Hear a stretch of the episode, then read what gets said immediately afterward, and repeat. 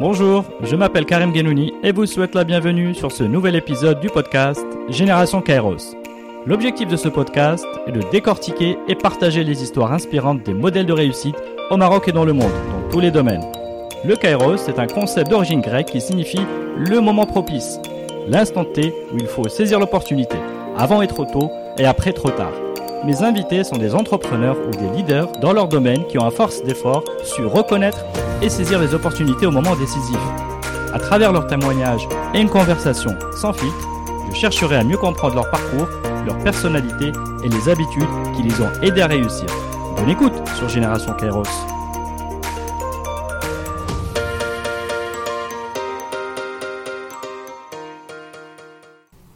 Salut Mounir, Salut Karim. Comment tu vas bien Écoute très bien et toi Ça va très bien. Alors, Mounir, euh, ben, je te remercie d'avoir accepté euh, donc mon invitation Merci à toi. de voilà de participer au podcast Génération Kairos. Donc, euh, je voulais pas trop le dire, mais on se connaît un tout petit peu. Et j'ai quelques souvenirs d'une ou deux soirées très il y a très longtemps. Je sais pas si tu le. Tu commences Tu par un piège. Non, non, j'ai j'ai envie de passer un bon moment. C'est pour ça que j'ai accepté avec plaisir de d'avoir cet échange avec toi. Ouais, plaisir partagé. Voilà, je vais revenir après sur les euh, sur Sur les ça repré- sur ce que non non sur ce que ça représente pour moi comme euh, comme opportunité d'avoir cette reconnexion avec toi. Auparavant donc euh, je vais te présenter rapidement. Donc Mounir Njay, tu es CEO et cofondateur de Cesium donc euh, en fin 2018. Exact. Donc initialement une société parisienne de conseil technologique en intégration de solutions marketing automation Ouais. Coupable. qui euh, aujourd'hui est euh, en plein shift et recherche de scalabilité donc vers le modèle d'un éditeur logiciel en mode startup Mhm. qui veut apporter aux chief marketing officer donc les CMO des grosses PME enfin plus ou moins grosses euh, à l'international n'est-ce pas des solutions add-on sur la plateforme marketing cloud Ouais. de l'éditeur Salesforce Alors oui, on peut présenter ça comme ça. Il y a beaucoup de mots-clés. Pour, pour le faire euh, peut-être un peu plus euh, simplement, notre objectif, en fait, c'est de rajouter une couche euh, au-dessus des logiciels existants, et donc le, le leader du marché, pour que un directeur marketing n'ait pas à solliciter euh, 25 agences et 50 000 consultants pour Mhm. envoyer des emails à ses clients et s'occuper un petit peu de d'animer sa, sa base. Voilà, donc moi- en, en d'autres mots, j'ai pas besoin de l'IT. Moi, J'ai bien aimé le, le marketing qui a, qui a plus besoin de l'IT, qui sort victorieux de cette lutte entre l'IT et le marketing dans toutes les entreprises. Alors c'est un peu l'idée. Euh, L'idée c'est qu'aujourd'hui la technologie nous offre la possibilité de packager en fait le travail de l'IT et, Mhm. de, et, de le, et de le productiser. Bon, Je Voilà. sais pas comment le dire, mais De, ouais, de le productiser, de le rendre plus accessible ça. aux, aux équipes marketing. Donc, qui vont, euh, alors pour finir ma petite intro, qui vont pouvoir adresser des usages bien spécifiques, donc sur la, euh, sur la fameuse plateforme. Euh, donc, j'ai noté coupons, calendrier, etc. C'est juste une illustration.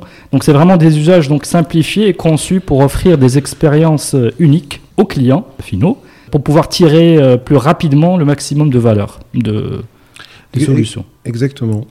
Exactement. En fait, le, le, le, le point principal, c'est que on, on a regardé un peu ce qui se faisait pour, euh, pour compléter les solutions quand il manquait des fonctionnalités, etc. Et euh, ce, qui, ce qui nous a un petit peu marqué, euh, même si en plus on, on est tous les trois euh, plutôt de, de, de formation techno-ingénieur, ce qui nous a marqué, c'est que toutes les solutions qu'on trouvait, c'était des solutions de, de développeurs, c'est-à-dire euh, j'ai une bibliothèque qui me permet de, de, de, de requêter plus vite. euh, j'ai ce, Mm. ce terme de ce, type de fonctionnalité.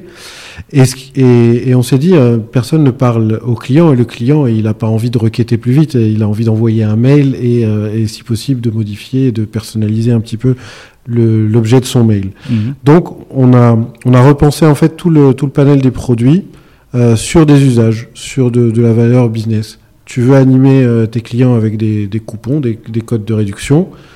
On t'a fait un outil pour ça. Et voilà. Ok, bah, super. Donc, alors, donc, euh, l'opportunité de cette reconnexion, c'est la possibilité de parler donc de marketing, Ouais. que j'appelle le marketing traditionnel, parce que je sais que tu, bon, tu, tu, tu, as de longues années de, de, de, de conseils ou d'intervention dans des et tu as vu l'évolution technologique du marketing, mais voilà. Donc le marketing traditionnel, pourquoi? Parce que c'est un sujet qui est toujours attractif. Moi, quand je me rappelle, de, voilà, pendant les années d'école en sortant, c'est toujours il y a une image un peu d'aura euh, et qui reste avec du recul. Donc finalement, le terrain de jeu idéal pour créer une belle histoire à raconter au client, pour qu'il accepte de payer au, plus, au prix le plus élevé possible. Voilà, le produit ou le service. Et deuxième sujet, c'est alors maintenant c'est le Martech. Donc ça, ça c'est un terme que j'ai appris en préparant donc notre euh, mmh. notre rencontre. Donc euh, tu nous en parleras après. C'est tout le, le, toute la fusion entre la technologie et le marketing et, et cet écosystème qui permet via une seule interface, donc cloud, ça qui est, je dirais, euh, à la fois puissant et original, donc d'orchestrer des parcours clients enchantants, amusants, personnalisés, et surtout qui aura un impact en matière d'engagement, de rétention et d'augmentation de revenus.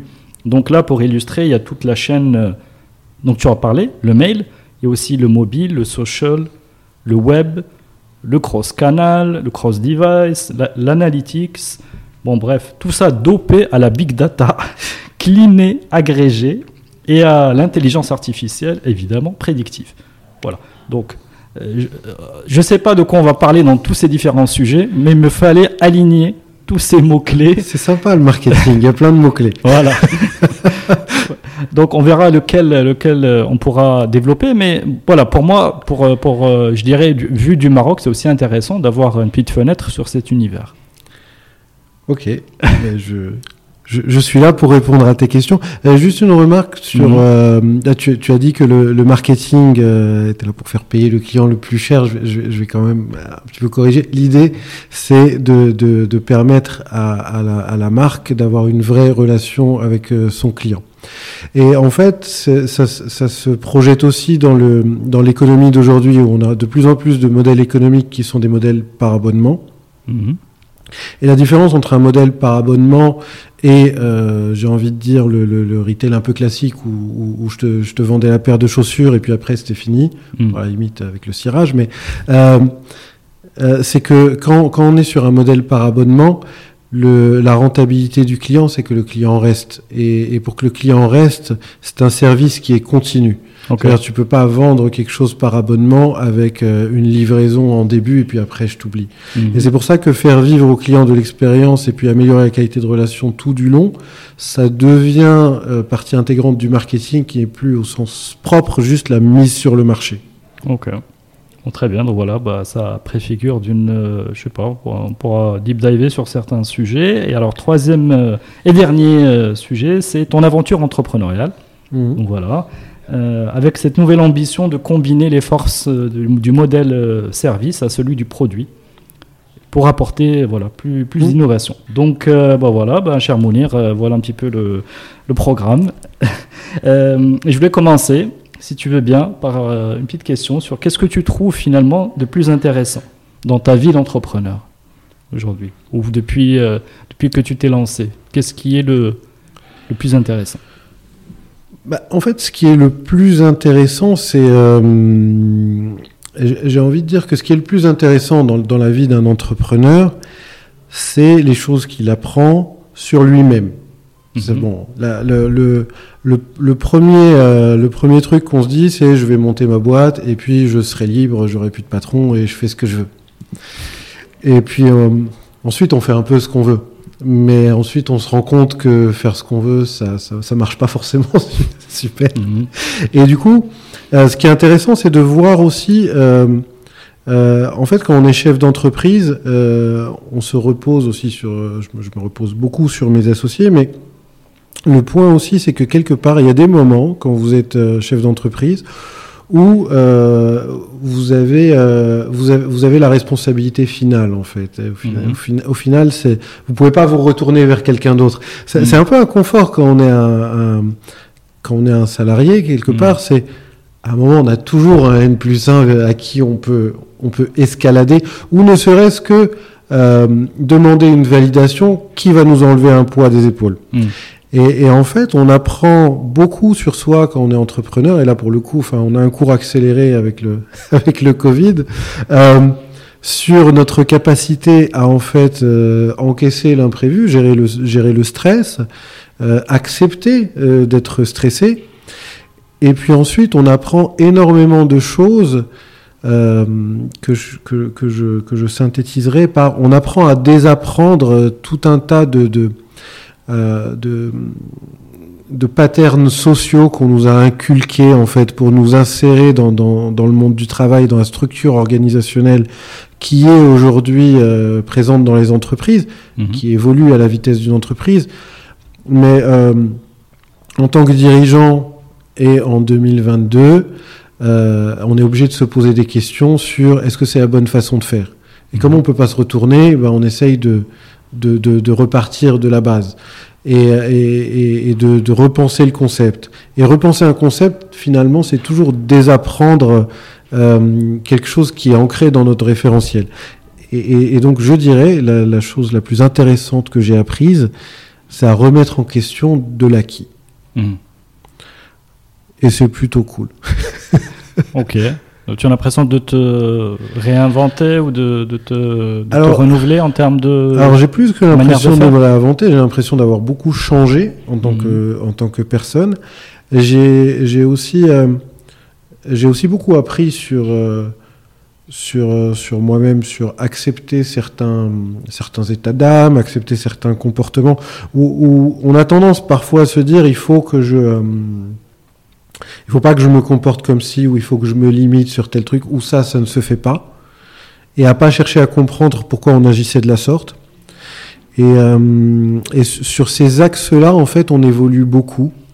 Euh, et aussi parce que parce qu'on a une responsabilité envers les gens qui nous ont fait confiance. Mmh. C'est quelque chose de très très particulier. C'est un peu euh, on peut projeter ça sur une famille, comme, comme un peu quand on a un enfant.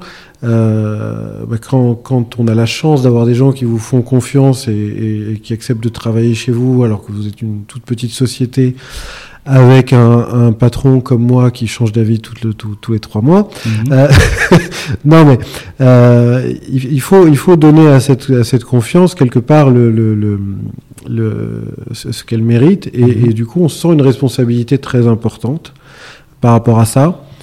Et donc, on, apprend beaucoup de choses euh, sur, euh, sur, ce qu'on est capable d'encaisser. Donc ça, c'est sur la partie plus personnelle. J'ai appris beaucoup et, je pense que je me suis pas mal découvert et j'ai beaucoup changé.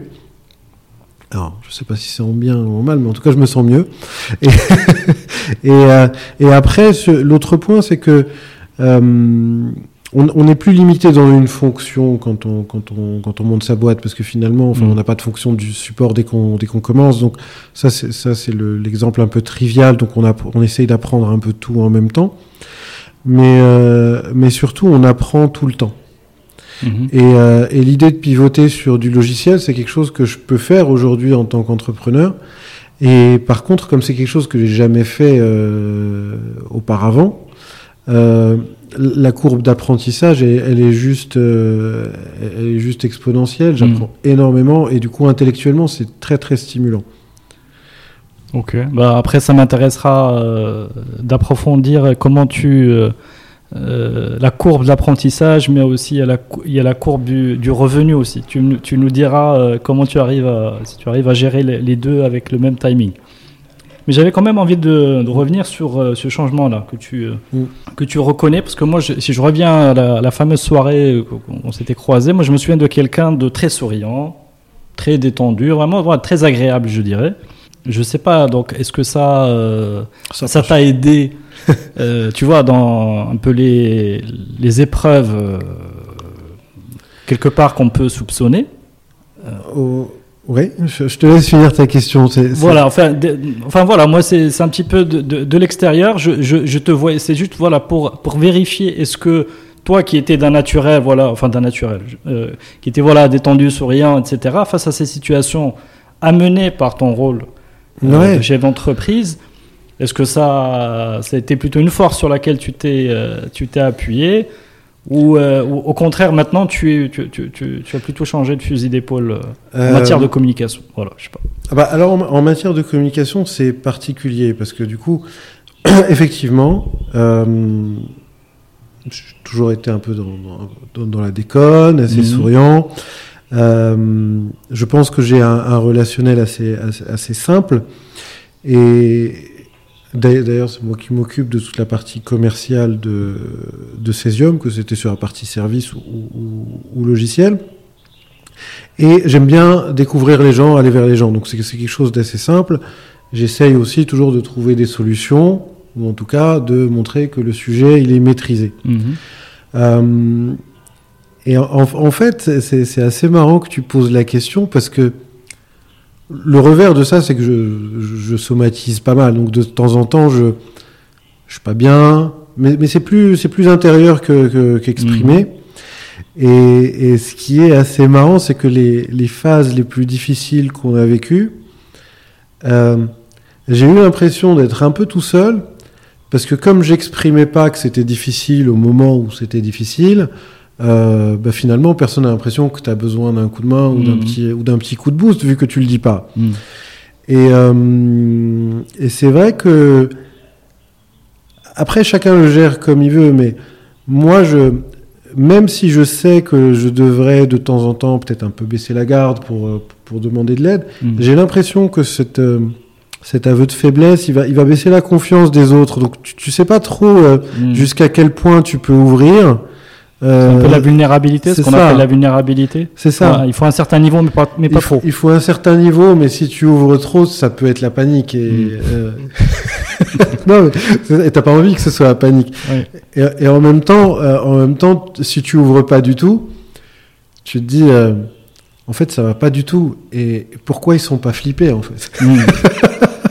Et, Et- et- et donc ça, ça fait partie des choses qui ont changé. Alors non, ça, ça a pas changé. Je pense que je suis toujours aussi euh, aussi avenant, mais c'est plus dans la lecture des choses où, où je suis. euh, je pense que j'ai un peu plus de recul, mais sinon, euh, sinon, je pense même que que, que je, que je m'amuse plus en, en soirée si, si, si, si on parle, parce que finalement, en fait, on n'a jamais de, de, de problème réellement très grave Mhm. Et, et même euh, même une société en fait le parce que la, la, la période difficile que tu traverses euh, bah, elle est ponctuelle mais au pire est-ce que on risque vraiment aujourd'hui alors je parle en France hein, je sais qu'on Mhm. t'écoute beaucoup au Maroc mais en France tu as quand même euh, T'as quand même un marché qui est, qui est, qui est vraiment euh, actif, tu as quand même un, un- un certain nombre de, de, de filets sociaux euh, ou culturels.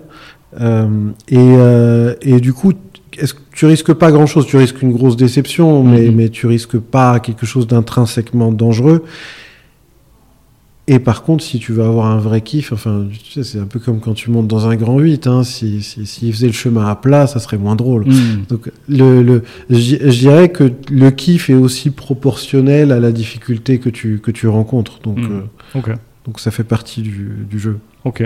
Donc euh, l'envie de vivre des sensations euh, fortes aussi euh, est un driver à Oui. un moment. Oui, oui. Mm. Alors sur- surtout, en en fait, le, l'envie de se l'approprier, parce que parce que sur sur mes expériences précédentes, en fait, il y a eu des y a eu des beaux projets, il y a eu des y a eu des des beaux clients, il y a eu des situations compliquées, mais in fine. In fine, euh, sur les décisions les plus euh, les, les plus structurantes, c'est pas toi qui les prends. Mhm. Euh, c'est le patron qui les prend ou c'est c'est ton chef qui les prend. Mhm. Et, et là, et, et, et parfois quand ça se passe mal, moi c'est aussi une des choses qui m'a fait devenir entrepreneur, c'est que je voulais pas assumer les décisions des autres. Mhm. J'ai pas de problème à me tromper euh, et à assumer cette décision-là.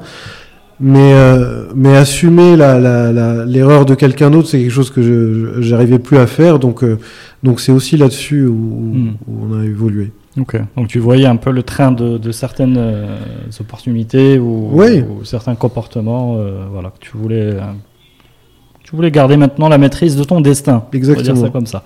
Très bien. Ben, merci Mounir hein, pour le partage. On va revenir un peu dans le temps très rapidement. Mhm.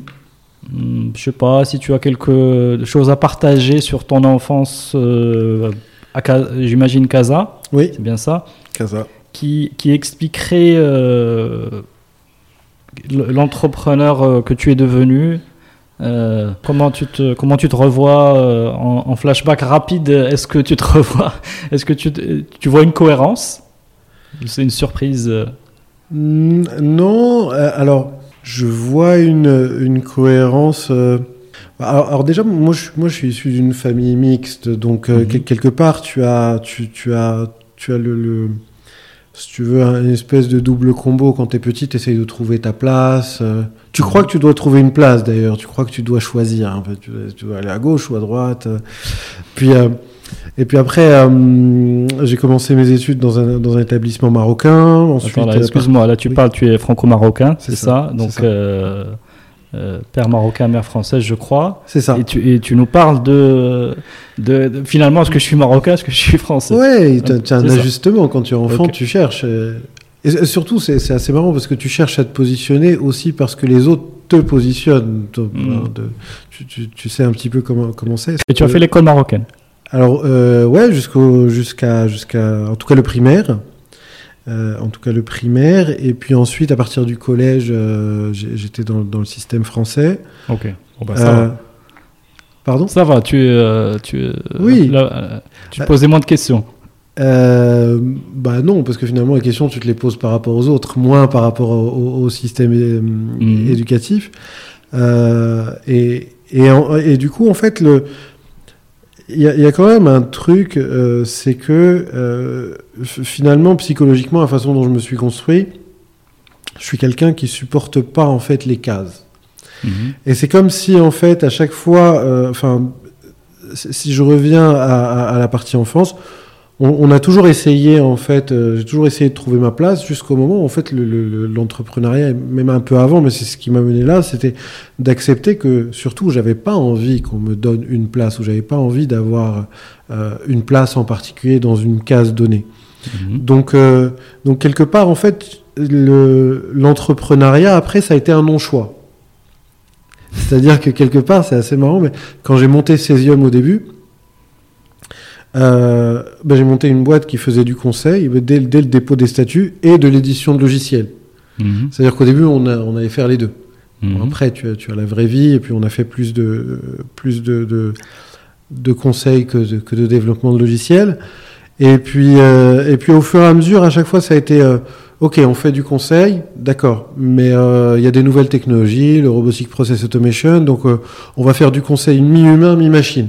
Mhm à chaque fois, ça a été à peu près ça. Et puis, euh, et puis ça fait partie de, de, de l'évolution psychologique dont je te parlais tout à l'heure, que d'accepter à un moment de prendre des décisions fortes et d'y aller. Donc, le, la décision de pivoter vers le logiciel, bon, celle-là est plus, elle, est, elle est plus euh, affirmée. Oui. Mais du coup, effectivement, il y a, y a, toujours un peu ce, ce ballottement et cette envie de ne pas être vraiment dans une case ou de ne pas être exactement comme les autres, euh, en tout cas de l'affirmer? Ok, d'accord. Donc, euh, donc tu te retrouves bien dans cette, on va dire, cette euh, définition. Euh... Ouais. Bon, on l'enfant qu'on est est toujours présent. Hein. Très bien. Alors, est-ce que tu avais des, euh, comment dire, des, des, des, héros à ce moment-là? Est-ce que tu ah. des figures, des figures marquantes? Genre Grandizer. Par exemple. T'as marqué tant que ça. Ah, j'ai beaucoup aimé les dessins animés quand j'étais petit. Euh, non, après j'étais. quelqu'un qui tu aimerais ressembler, tu, aurais aimé ressembler ou. Euh, alors, alors c'est particulier, euh, mais mais du coup en fait au début, quand j'étais tout petit, tu sais comment c'est, tout le monde veut être pilote. Mhm. Et, et, du coup, j'avais décrété que je voulais être architecte. Et puis, oh, tu sais, avec l'âge, tu as de plus en plus de gens qui veulent être architectes. Puis j'avais essayé de faire une espèce de plan de baraque, c'était horrible.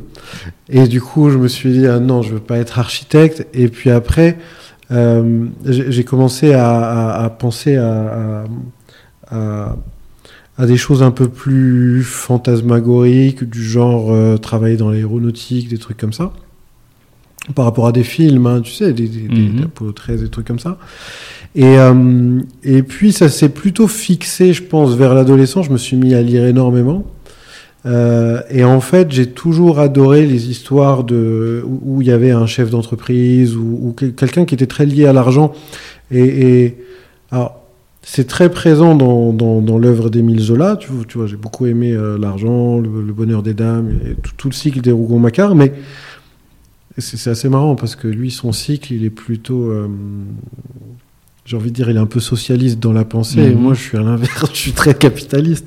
Mais en tout cas, les personnages qu'il décrivait, ça m'intéressait plus. La problématique euh, du, du, du patron de, du, du centre Mhm. commercial qui essaye d'imposer ce, ce type de commerce à l'époque. euh, que le job in fine de euh, du policier, du comptable, de l'ingénieur ou même cadre. J'ai jamais très bien compris ce que ça voulait dire. Quand j'étais petit, on me disait machin il est cadre, machin il est pas cadre. Mm. Super. C'est quoi cadre? Tu vois, j'ai plus ou moins compris qu'il était payé plus, tu vois. mais- Ouais, ça, ça, ça saute aux yeux. Ouais. et, et, et du coup, euh, du coup, effectivement, euh, j'étais, j'étais dans une logique indéfinie. Euh, mais euh, j'avais l'image peut-être de, de l'entrepreneur qui était une espèce d'aventurier dans le sens où c'est un peu un pionnier sur une thématique donnée. Parce que dans les romans, évidemment, c'est pas le mec qui monte la même boîte que l'autre gars d'avant. Y a toujours, euh, toujours un truc un peu particulier. Bon, bah, écoute, c'est marrant. Moi, je, je me souviens de quelques lectures des Misola, mais c'était, on va dire, un, peu, un peu plus tragé- tragédique, on va dire. Oui. Euh, mais voilà, comme quoi, dans une œuvre, chacun, chacun tire, euh, tire des, des idées qui lui sont propres. Euh, bah, écoute, on va, on va avancer dans le, un peu dans le temps. Donc là, tu, tu, donc tu fais une école d'ingénieur, ensuite suivi d'un MBA en école de commerce, ou on va dire plus. Ouais, j'ai fait un, j'ai fait un master d'administration des entreprises à, à l'IAE Paris. mhm. Euh, je crois que maintenant c'est Sorbonne Business School. Je sais pas, ils font des nicknames. J'ai fait ça pendant pendant que j'étais euh, pendant mes premières années de consultant euh, chez chez Logica à l'époque. Mhm. Donc ouais, je sortais d'école d'ingénieur. En fait, pour la petite histoire, je, je sors d'école d'ingénieur, je rejoins Logica, le, le pôle conseil, et j'arrive dans l'équipe CRM marketing suite à mon à mon stage de fin d'études. Enfin, il y a eu euh, il y a eu une série de de de, de coïncidences. Mhm. Et euh, quand j'arrive chez Logica, ma première mission, euh, euh, mon, mon, mon patron de l'époque m'envoie chez, chez, chez, chez une, une banque de, de, de, de crédit consommation Mhm. sur la mise en place de solutions marketing. Mhm. Donc moi, je lui dis, écoute, Nicolas, t'es gentil, bon, je vais y aller, mais euh, le marketing, j'y connais rien. Mhm. Et il m'a répondu, écoute Mounir, c'est pas très grave, eux non plus. et donc, euh, et donc à l'époque, je... je suis arrivé et puis euh, et, et- et puis voilà, on était encore, j'ai envie de dire, au, au- début de, de, de, de- de la mine d'informations qui est aujourd'hui euh, Google, en tout cas sur des fonctions, hein, parce que Google existait depuis une dizaine d'années, mais un peu moins, mais, mais, mais pas aussi, aussi riche qu'aujourd'hui. Donc quand, quand on arrivait sur un sujet, on allait s'acheter plein de bouquins, la moitié était en anglais, et on essayait d'apprendre très vite en même temps qu'on était en train d'intervenir.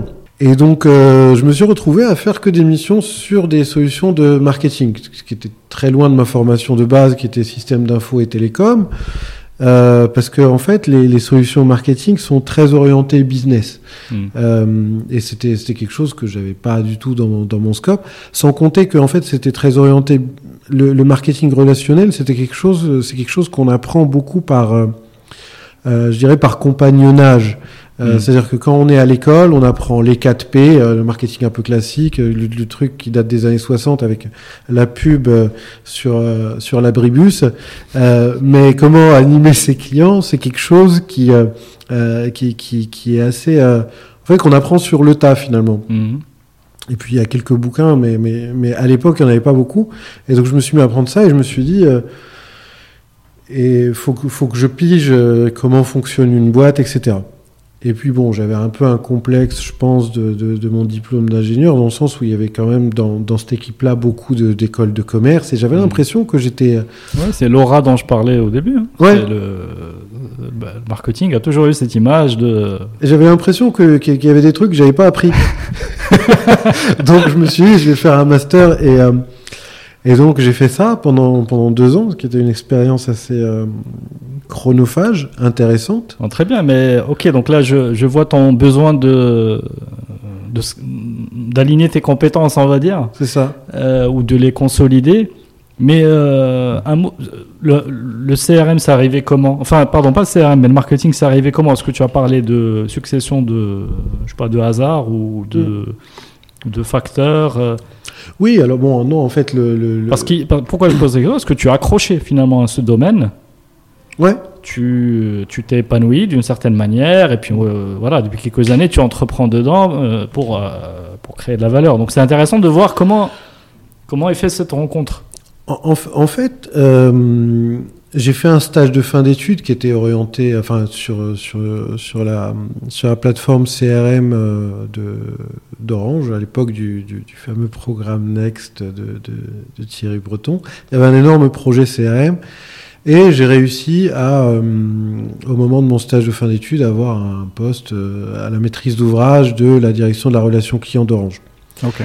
Et c'est comme ça en fait que j'ai eu le job après chez euh, chez Logica sur l'équipe CRM et l'équipe CRM en fait traitait euh, les problématiques de relations clients, euh, de service client, de relations clients, de gestion des forces de vente et une partie de marketing digital. Ok. Et donc quand je suis arrivé dans l'équipe, j'avais jamais fait de marketing Bon, digital. t'étais là au bon moment. Mais, mais complètement, c'est-à-dire je suis arrivé et puis après euh, j'ai cassé les pieds à tout le monde parce que en fait je m'étais dit euh, limite je m'étais parce qu'à l'époque euh, l'école de, l'école de, de laquelle je sortais il n'y avait pas beaucoup de gens qui, qui faisaient partie de cette équipe là Mhm. et qui, qui venaient de ce type d'école là et je m'étais dit ils vont se rendre compte que je suis une arnaque sur le sujet et donc je suis arrivé, j'ai commencé à, j'ai fait mon informaticien, j'étais sur les réseaux de de de, de, de Logica, j'ai regardé tous les trucs qui étaient en cours, les, les deals qui étaient en cours, j'ai essayé de voir quel manager les gérait, j'ai été les saouler euh, pour pas rester en intercontrat parce que et, et du coup je me suis retrouvé sur ce truc de crédit conso, un truc un peu horrible d'ailleurs. Mhm. Euh, dans le sens où à l'époque, enfin, je sais pas, si c'est toujours pareil dans certaines boîtes de crédit conso, mais ils avaient un plan marketing qui consistait à euh, matraque le client pour qu'il prise- pour qu'il prenne des crédits, Mhm. et puis, euh, bon, alors, par contre, on a des crédits revolving, enfin, je Mhm. pense que tu vois ce que c'est, euh, Mhm. Karim. Et, euh, et sur les crédits revolving, ils, ils- se renouvellent automatiquement. Donc, par contre, on va cesser les communications sur la période de renouvellement tacite, histoire qu'ils se souviennent pas qu'ils peuvent. et puis, on reprendra juste après pour remonter le plafond. Donc, moi, j'ai l'impression que c'était une, une entreprise d'appauvrissement industrialisé. Et du Ça, coup, c'est le- la puissance du marketing, ce que- dont je parlais au début. alors le, le côté sombre du marketing pour le coup. Donc j'avais pas, j'avais pas du tout aimé. Et euh, et, et derrière, du coup, euh, je, je suis pas resté longtemps sur cette mission-là. Et j'ai refait du CRM traditionnel, euh, j'ai envie de dire la relation client un peu Mhm. de, de base, qu'on entend. Et ça, ça arrive, euh, crise des subprimes 2008, et puis énormément de, de, de, de contrats qui s'arrêtent euh, dans toutes les boîtes d'ailleurs Mhm. de consulting, donc plein de missions qui s'arrêtent. Et du coup, bah, plus le choix de mission. Et j'avais fait c'est euh, exactement trois semaines sur un outil de marketing dans Crédit Conso. Et je me retrouve catapulté euh, expert marketing euh, sur un grand compte à l'époque de, de, de, l'assurance. euh, où en fait, bon voilà, mon patron de l'époque envoie un CV plus qu'enjolivé euh, en disant que je, je suis une star. Et puis je lui dis mais euh, j'ai pas fait tout ça. Et il me dit oui, mais ce que tu as fait, tu l'as fait. Mhm. Bon, ok.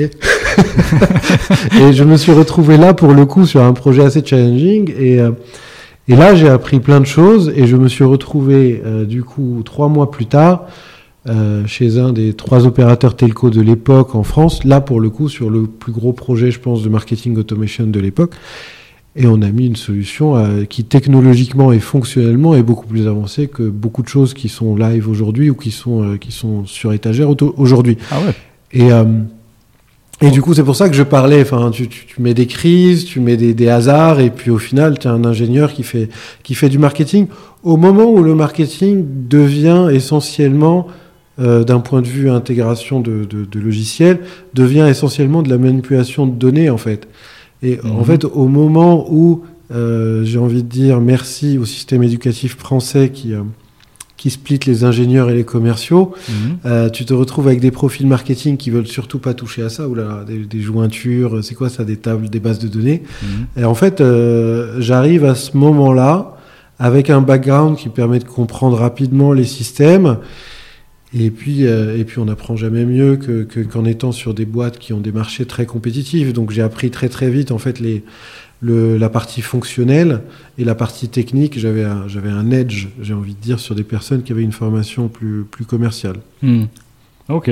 Bon, donc là, tu, tu tires ton épingle du jeu.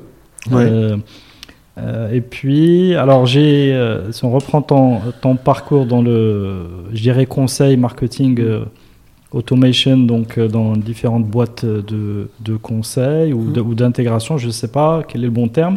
J'ai vu qu'il y avait, qu'il y avait une, une espèce de, de, de chemin où tu vas peut-être vers des boîtes un peu plus à taille humaine.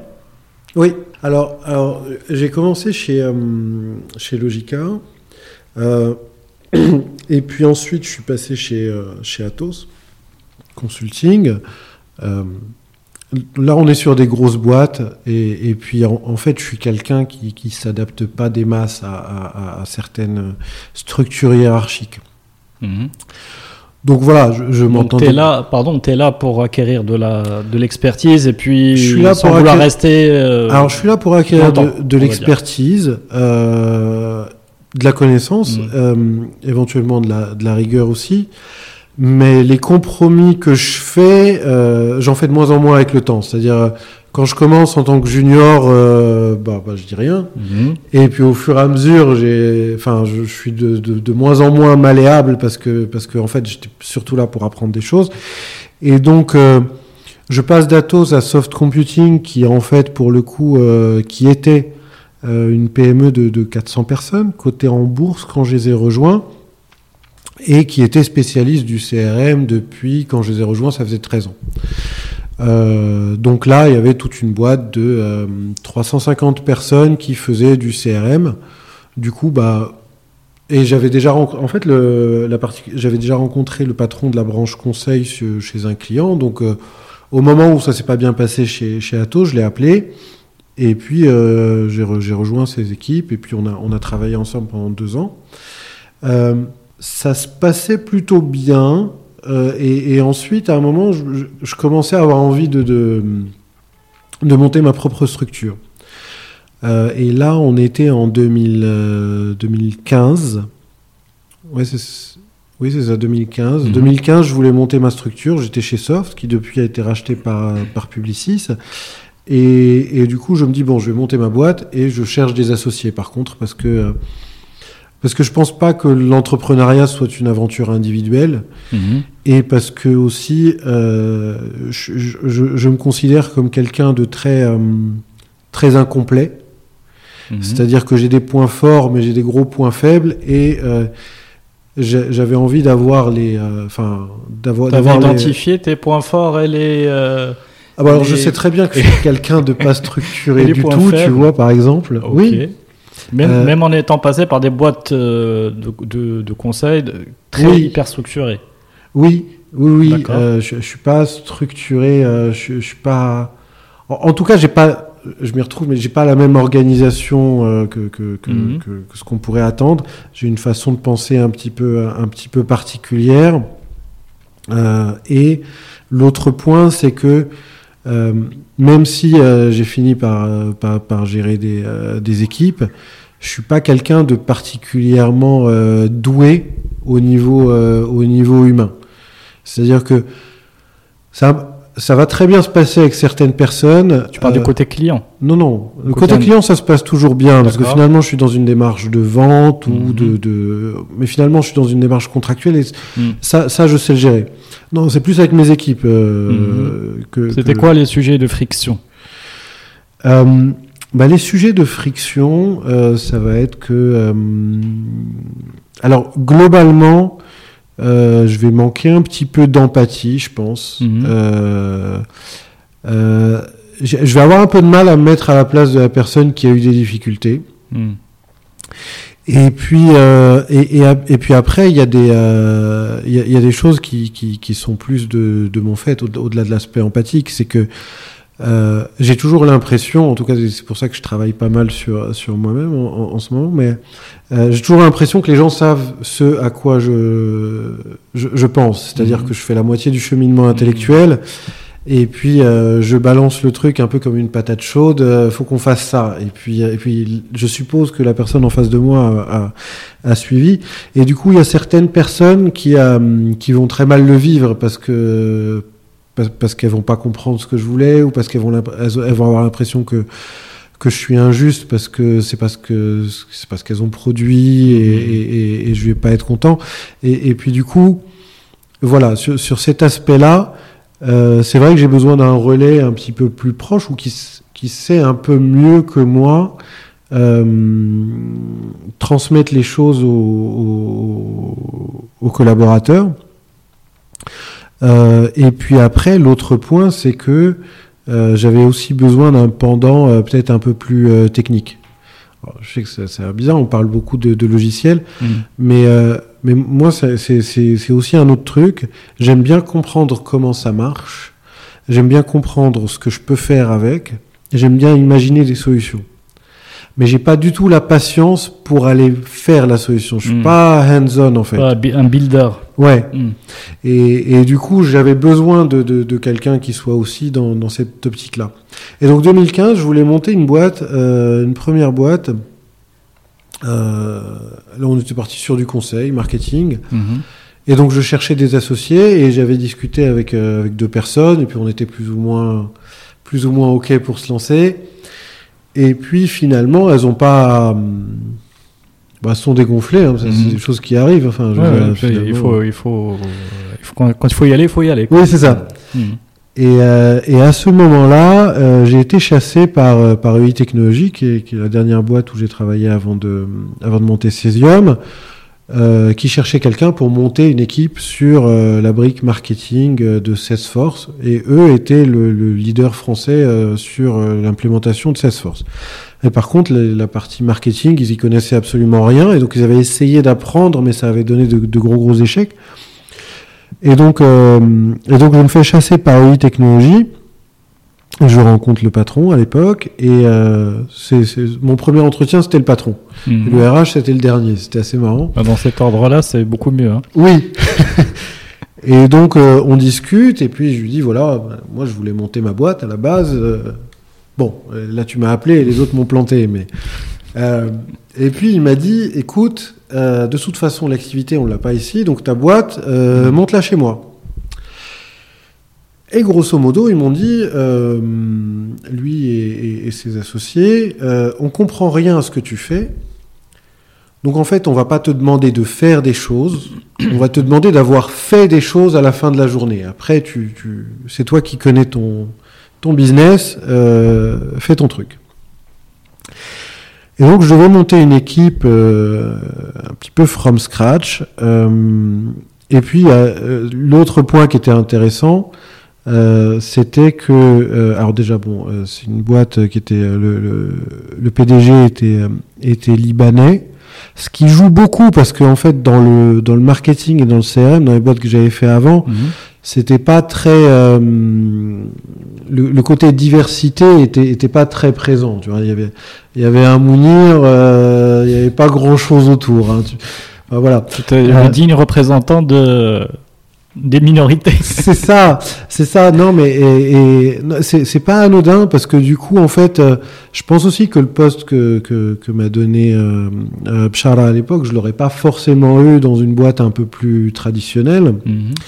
Et en plus, euh, j'ai eu des responsabilités qui n'étaient pas circonscrites à la France, euh, vu qu'en fait, on avait un, un offshore au Liban, et du coup, on a aussi recruté une bonne partie de l'équipe là-bas, et puis on avait des clients dans le Middle East. Donc, il y avait l'aspect international qui était, euh, qui était aussi sympa, et du coup, il y avait tout le côté entrepreneurial euh, qui était... euh, qui était qui- j'ai j'ai appris beaucoup de choses. D'une part parce que parce que le patron de I, c'était pas sa première boîte, mais c'était sa dernière, c'était quelqu'un qui, euh, qui, qui était pas loin de la retraite. Et du coup, voilà, c'était en gros son dernier coup.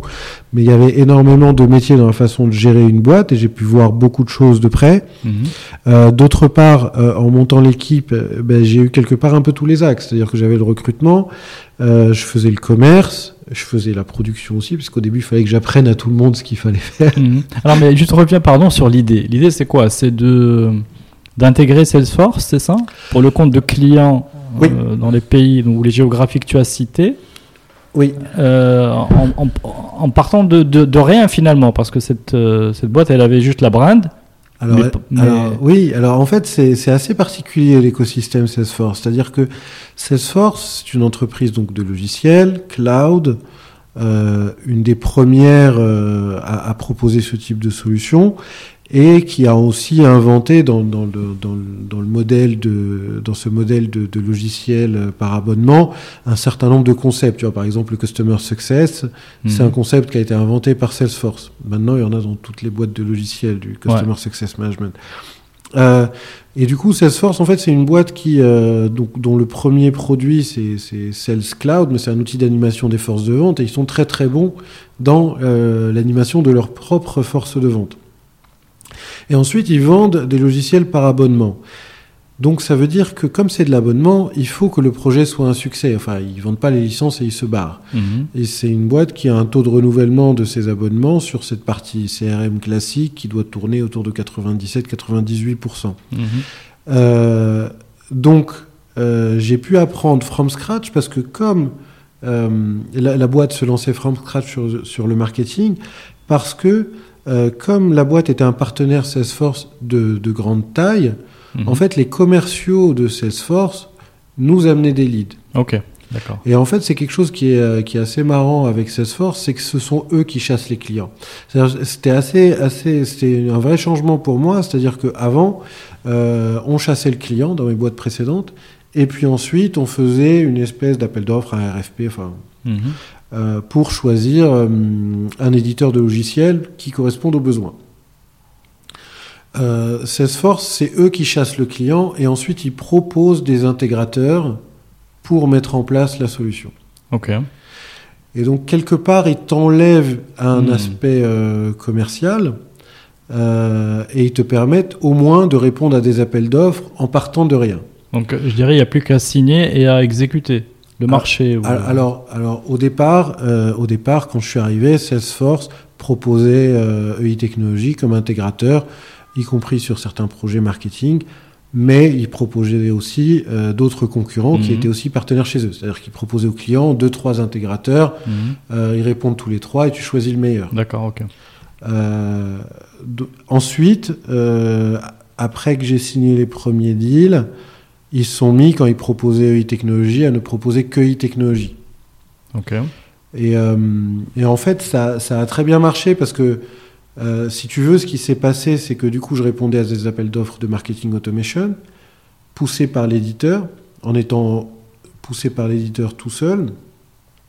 Et la concurrence que j'avais en face de moi, éventuellement, elle n'était pas vraiment au niveau parce que c'était en général des personnes qui, euh, qui connaissaient Salesforce, donc pas forcément la partie marketing, mais la partie CRM, donc un Mhm. autre bloc fonctionnel, et qui essayaient de, de- de- de- d'adresser des enjeux marketing qui, comme je te l'ai dit tout à l'heure, est, est- est quelque chose qui est très très lié au business. Mhm. Euh, et, enfin, on utilise la tech, mais, c'est, mais, mais, le, mais business is first. Et, et du coup, je me suis retrouvé avec des gens qui connaissaient pas ces aspects business, Mhm. avec un décideur, par contre, qui, pour le coup, était business, c'était le directeur marketing, à qui il savait pas parler. Et, et donc, la première année où j'arrive chez UI Technologies, j'ai neuf premiers mois un peu difficiles, parce que j'arrive, ils étaient en sortaient de procédure de sauvegarde, il y avait des, référencements, etc.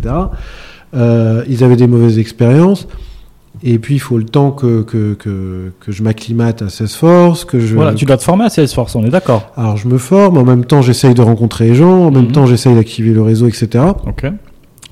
Et, euh, et au bout de neuf mois, on signe le, le, le premier, euh, le premier gros deal de, de e-technologie sur, euh, sur cette techno-là. C'était Pimki à l'époque, qui fait partie des, des Muliers. Donc un, un- un très beau projet. Euh, et, et en fait, il y a une espèce de... de... En fait, j'avais répondu à beaucoup d'appels d'offres. Euh, Et les cycles de vente sur ce type de produit sont longs. C'est- des trucs à, à, à 100 150 jours en moyenne, je crois que j'avais dans, dans, dans, dans le pipe. Et donc, euh, Donc 5 mois, hein, ouais, ce qui est bon. voire quand même, plus. mm, Mais euh, alors ap- après, ça dépend de la taille du deal. Mais si Mm. tu veux, sur, sur des deals au-dessus de 150 000 euros, euh, j'étais à entre 150 et 180 Mm. jours de, cycle de vente. Et du coup, j'avais répondu à beaucoup d'appels d'offres. Et donc, la fin de ma première année chez, euh, chez EI, euh, ben, on a tout gagné en fait. Mhm. Ils sont tous tombés en, one shot, euh, genre 100% de réussite. Normalement. Le jackpot, tu sais, dans la, machine à sous quand tu alignes les. non, mais exactement. Et donc, et donc on s'est retrouvé avec un vrai problème. C'est-à-dire que. Alors, normalement, le, le tu, tu, tournes à 20%. Mm. classiquement. Taux, de succès. taux de succès, oui. Euh, et, là, on fait un 100%. Et la réalité, c'est que j'ai pas d'équipe pour délivrer les, les, mm. les, projets. Et donc, on, se retrouve dans une situation un peu difficile. On recrute plein de gens qu'on forme en même temps sur le tas. Et du coup, on a, on a, on a, on a des clientes qui sont. On essaye de, de, de réussir le truc, mais on a grossi trop vite, donc on, tamponne. Mhm. Et on arrive plus ou moins à s'en sortir. Il y a quand même certains clients qu'on n'a pas servi comme j'aurais aimé qu'on les serve, mhm. mais ça après, il y a, y, a, y a, eu des, des, choix qui ont été faits. Mais et la deuxième année, on fait fois deux et demi en fait le, le, le chiffre d'affaires mhm. de la première. Euh, et, et, et, du coup, enfin, c'est un moment où à ce moment-là, il y a des commerciaux, euh, il y a des commerciaux chez Salesforce qui font toute leur année avec moi. C'est-à-dire qu'en fait, ils ont tous les deals qu'ils ont signés dans l'année, ils les ont signés avec moi. Mhm. Euh, et on fait et, on commence à faire des, projets. J'ai envie de dire références d'un point de vue technologique sur l'architecture qu'on met en place, sur la, sur les solutions qu'on met en place.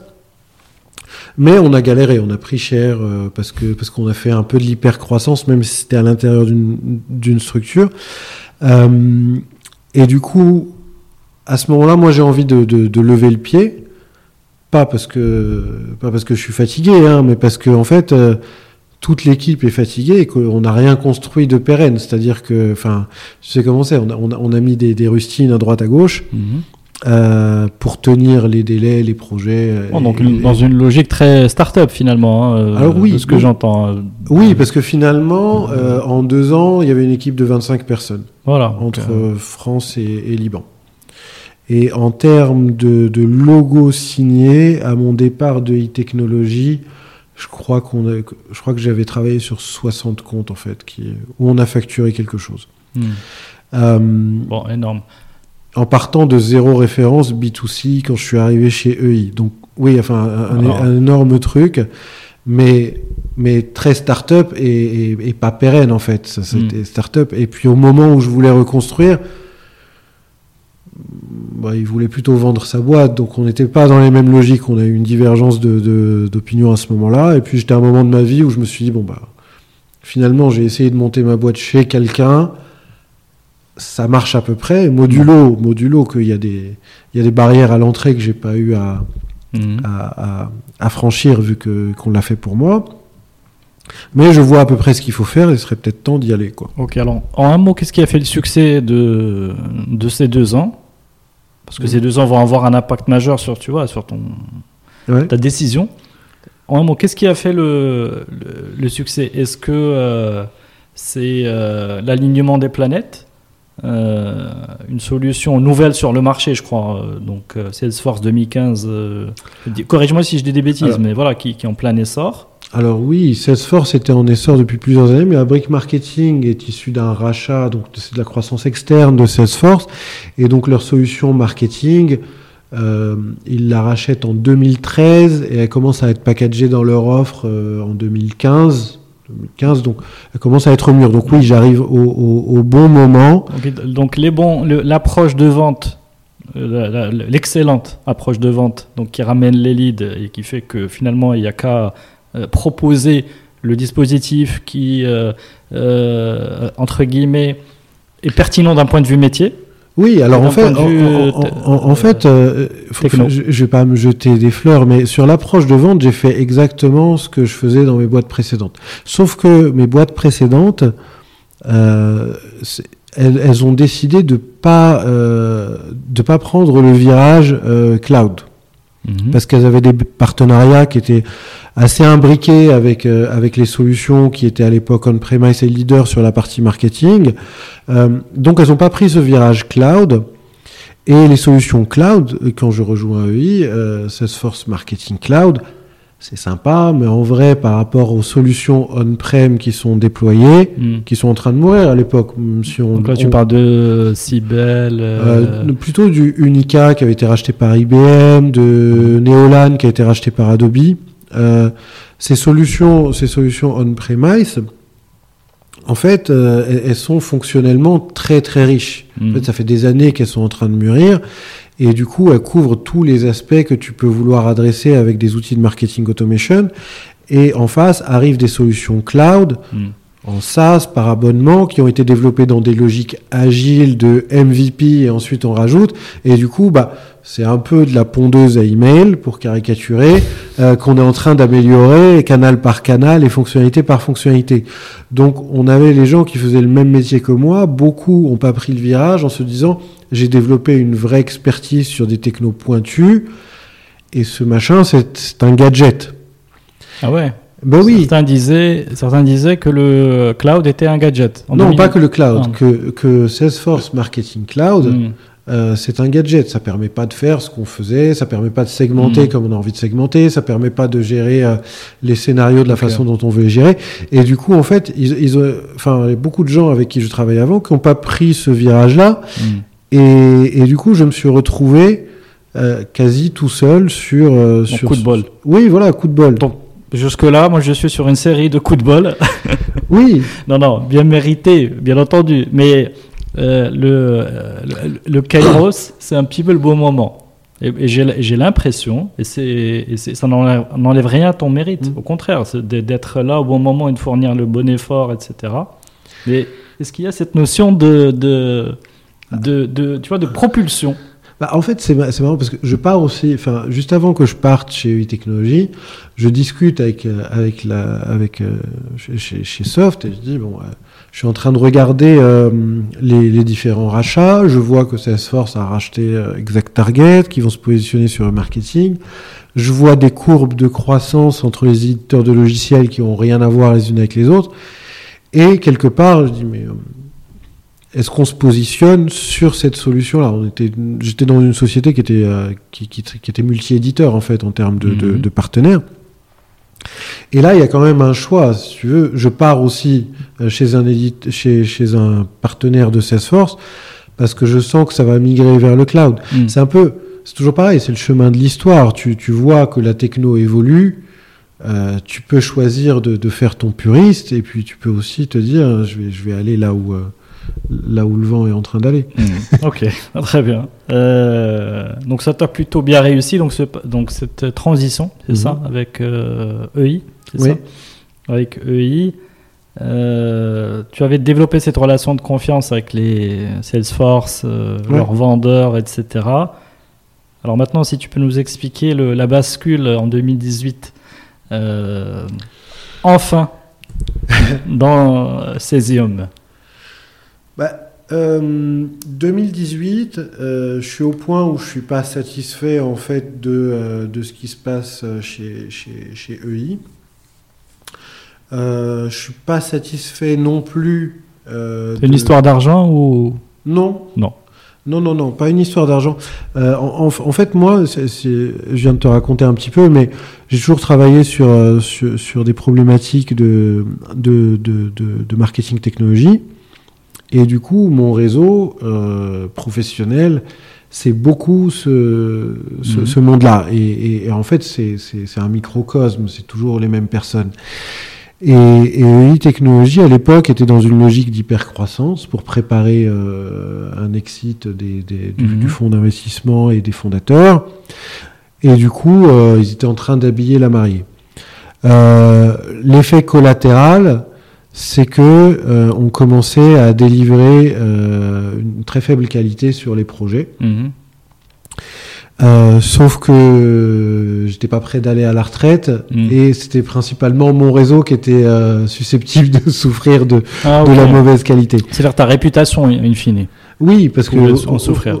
Oui, c'est ça, Mm.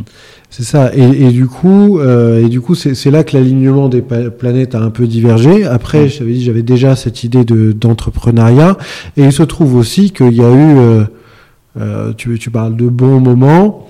euh, il y a eu une espèce de concordance des planètes où je me suis retrouvé dans mon équipe avec euh, mes deux associés, euh, donc chez UI Technologies, qui m'ont assisté en fait dans l'équipe, mon, mon, adjointe et, et, mon directeur technique, avec qui finalement j'ai monté Cesium. Mais si tu veux, j'ai trouvé aussi les deux autres composantes que je cherchais mhm. pour pour pour monter ma propre. Donc là, tu parles des deux associés hein, qui composent le trio. C'est ça. Euh, J'aimerais bien ouvrir une petite parenthèse mm. sur ce trio-là. Oui. Euh, parce que c'est une question fondamentale de avec qui s'associer. Bon, tu as parlé de, de, tes forces, de tes faiblesses, etc. Et comment ça s'est passé, ce, cette, euh, euh appelons-là, ces, ces discussions qui ont posé les bases de votre association? Tu vois, est-ce que c'est quelque chose de de naturel ou de challenging où il faut, je sais pas, imposer des choses ou euh, euh, pour, pour, pour, bien faire les choses? Et puis après, on pourra en reparler de cette relation dans le shift. Tu vois, parce que j'imagine qu'il y a, il peut se passer des choses. Oui, alors en, en fait, c'est un peu, c'est un peu particulier. Je vois ce que tu veux dire. C'est-à-dire que si, euh, si je veux monter une boîte demain, j'ai une idée de concept. Euh, euh, je, vais, je, vais, écrire mon concept, je vais me dire j'ai besoin de ceci, cela. Mhm. Et puis si j'ai envie de prendre des associés, je vais me dire il faut quelqu'un qui va m'apporter, je sais pas, le réseau, la connaissance, mhm. euh, etc. Je vais faire un portrait robot de l'autre associé.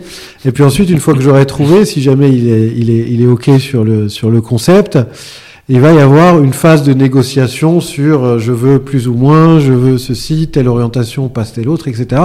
Et on a une phase peut-être un peu de, friction mais nécessaire pour euh, un pacte d'associés éventuellement et se dire voilà comment on va, on va structurer la, la société par la suite euh, et la façon dont on va fonctionner. Euh, là, c'était biaisé parce que j'avais une équipe et, et du coup, j'ai eu, j'ai eu Guillaume qui, qui nous a rejoint sur l'aspect expertise technique, architecture euh, etc. Et euh, j'arrivais pas à gérer. Je, je t'ai dit, euh, je suis quelqu'un de pas structuré. Donc on va le reprojeter comme ça. J'arrive à un moment et j'ai, je crois que j'avais une vingtaine d'avant-ventes que je gérais moi-même en parallèle. Et euh, j'avais, euh, je sais plus, euh, il y avait, six, projets qui, étaient en, cours. Et j'avais bah, le staffing de 23 personnes avec le PNL qu'on peut imaginer dans une boîte de, de, de services. Et alors moi, gérer des fichiers Excel, c'est un truc que je sais pas faire. Et du coup, bah, j'ai été, j'ai été me plaindre à l'administration, quoi. J'étais voir, euh, j'étais voir mon patron et je lui ai dit là, il me faut quelqu'un euh, tout de suite, maintenant. Euh, et Christelle avait été recrutée pour faire de la direction de projet. C'est quelqu'un qui avait de l'expérience de, de, de, gestion, d'équipe, etc. elle avait été recrutée pour faire de la, direction de projet, mais dans une autre entité de la boîte. Et puis, donc moi, je vais, je vais saouler mon patron pendant deux heures. Et puis il dit bon bah écoute, il y a Christelle qui arrive demain, je t'envoie son CV. Euh, elle va t'aider. Et, donc le lendemain, euh, Christelle arrive et puis on lui dit euh, non mais en fait tu, tu, vas voir Mounir et donc et donc moi j'arrive et, limite je lui ai filé la patate chaude. Elle avait jamais fait de projet de marketing automation, elle savait même pas que Salesforce avait une brique marketing. Mhm. Et elle s'est retrouvée avec un énorme bordel et puis tu as limite euh, des trucs pas tracés. Euh, moi, je suis hmm. feuille volante, etc. Donc, euh, culture marocaine sous-jacente. c'est ça. et donc, voilà, Christelle, bienvenue. c'est la merde. Donc, je pense qu'elle a failli se barrer plusieurs fois. Mais il se trouve que grâce à Christelle,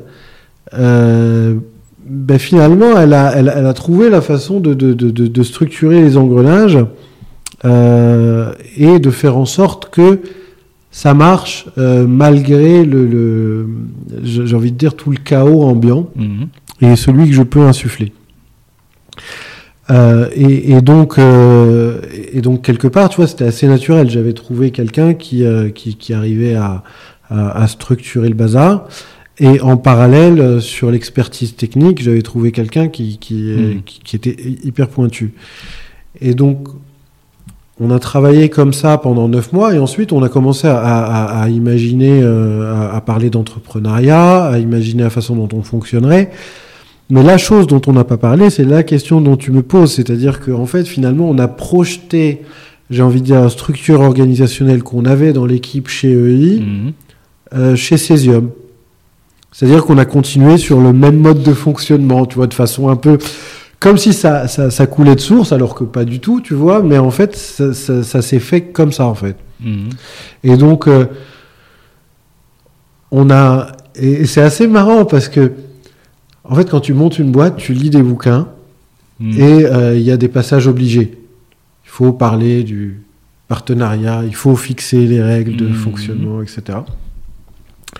Et donc, on s'est dit, il faut qu'on parle de comment on va travailler. Mhm. Mais on s'est dit ça pendant des mois, tu vois. La boîte a été montée, on se disait toujours, C'est-à-dire, vous avez monté la boîte, vous avez discuté après. même pas. On n'a jamais vraiment discuté. En fait, ça s'est fait plus ou moins naturellement. Euh, Ça dénote d'une grande confiance. Alors oui, sauf que euh, en, fait, quand tu abordes pas les sujets, tu ouvres la porte à des frustrations plus tard. Et, et du coup, il y a eu des frictions plus tard sur le sujet parce qu'il y a eu des non-dits. Et, euh, et donc en 2021, début 2021, on s'est rendu compte qu'il y avait des problèmes de communication entre nous, tu vois. Enfin, et, et donc à ce moment-là, j'ai proposé qu'on se fasse accompagner par un, par un coach, par un Mhm. coach de, de dirigeant. Euh, et on a commencé à travailler avec une coach, euh, je pense en mars, février-mars de, de l'an dernier, Mhm. euh, pour bah, principalement pour comprendre comment on fonctionnait tous les trois. Euh, et comment et comment optimiser un petit peu tout ça pour essayer de, de, de, de- de tirer le meilleur parti de nos équipes et aussi de, nous-mêmes et, et- et de ce qu'on faisait. En fait, vous avez choisi de rester ensemble, si je puis m'exprimer ainsi. Ouais. Euh, et donc de, de chercher quelqu'un pour recréer un peu euh, les conditions pour avoir des, des ou essayer de, de- de créer les conditions pour avoir des voilà pour faire perdurer la, la relation plutôt que de, Ouais. de dire je j'en ai marre. euh, Alors non, c'était de la com. Euh, c'est presque de la com parce que je- j'en reparle maintenant avec Mhm. euh, avec notre notre coach. Enfin, on en reparlait régulièrement et c'était assez marrant parce que en gros, il y avait il y avait une espèce d'incompréhension. Et puis moi, je savais pas trop comment la gérer. Et puis j'avais ma propre frustration. Et du coup, euh, et du coup, et du coup, ce que j'ai fait, c'est que donc je- j'avais parlé, j'ai dit on va on va voir si avec une coach on peut travailler sur sur Mhm. la façon de fonctionner. Et j'ai appelé une une coach et et en fait tu, tu, vois le dirigeant qui se remet pas en question. mhm. J'ai appelé une coach et je lui ai dit écoute, euh, j'ai besoin d'aide, on va faire des ateliers avec mes deux associés parce qu'il faut, faut les faire monter en gamme là, c'est pas possible. Je pas, je pas dit comme ça, mais, mais presque dans l'esprit. Mhm. Euh, un peu comme si j'étais extérieur à ce. Comme si. Pas au-dessus, mais extérieur en fait à, ce. Ouais, t'étais pas remis en cause dans cette euh, Exactement. euh, évolution. Et limite, j'allais chercher quelqu'un pour les régler, tu vois. Et puis, bon, après, c'est quelqu'un qui est dans, dans- enfin, qui, qui, euh, qui, qui connaît son métier, donc elle nous a réglé tous les trois, tu vois. Mais, mais pour te dire que parfois, même quand tu, tu pars sur une démarche de coaching, c'est pas parce que tu as fait la bonne analyse, faut aussi que... Ok, toi, tu voulais juste, voilà, tu voulais juste euh, dé- déguiser le, ce mouvement-là, ou plutôt le, le packager. On va prendre un terme marketing. Tu voulais le packager, et finalement. Ouais, euh, oui, oui, alors je, je l'ai packagé dans le discours, euh, mais après, tu vois, je, je, je considérais que j'avais pas forcément de problème, quoi. Mhm. C'est surtout ça. Ok.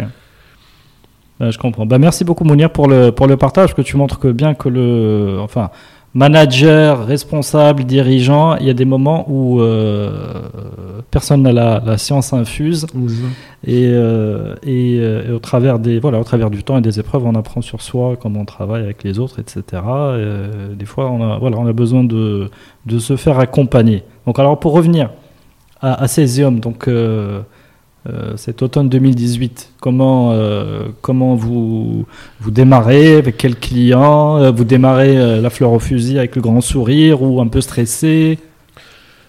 On démarre un peu avec la fleur au fusil. on a un premier client. Mais voilà, enfin, on a un premier client qui, qui nous oblige à trouver un nom, en fait, finalement, mhm. parce qu'on a le premier client avant d'avoir trouvé le nom de la boîte. Mhm. Euh, donc en fait finalement le nom de la boîte ça a été un échange d'un quart d'heure sur WhatsApp où on a balancé tout n'importe quoi on a dit ah ça c'est bien je fais un autre storytelling sinon mais mais, oh, à la base c'était ça le césium c'est le, le, symbole de, de quoi rappelle-moi? Alors le césium, c'est un, métal mou. c'est un métal mou. Euh, en, fait, en fait, le, césium, je, vais te dire, c'est assez marrant en fait dans, la, dans, le choix du truc. C'est-à-dire que finalement, Christelle a proposé césium. Euh, donc moi, j'ai dit c'est sympa parce que en fait, j'aimais bien certains noms de boîtes qui marchaient bien à ce moment-là sur sur la sphère Martech. Il y avait lithium, il y avait Tilium, euh, il y avait des, les, noms Ium marchaient bien. Euh, et puis j'aimais bien le côté un peu court.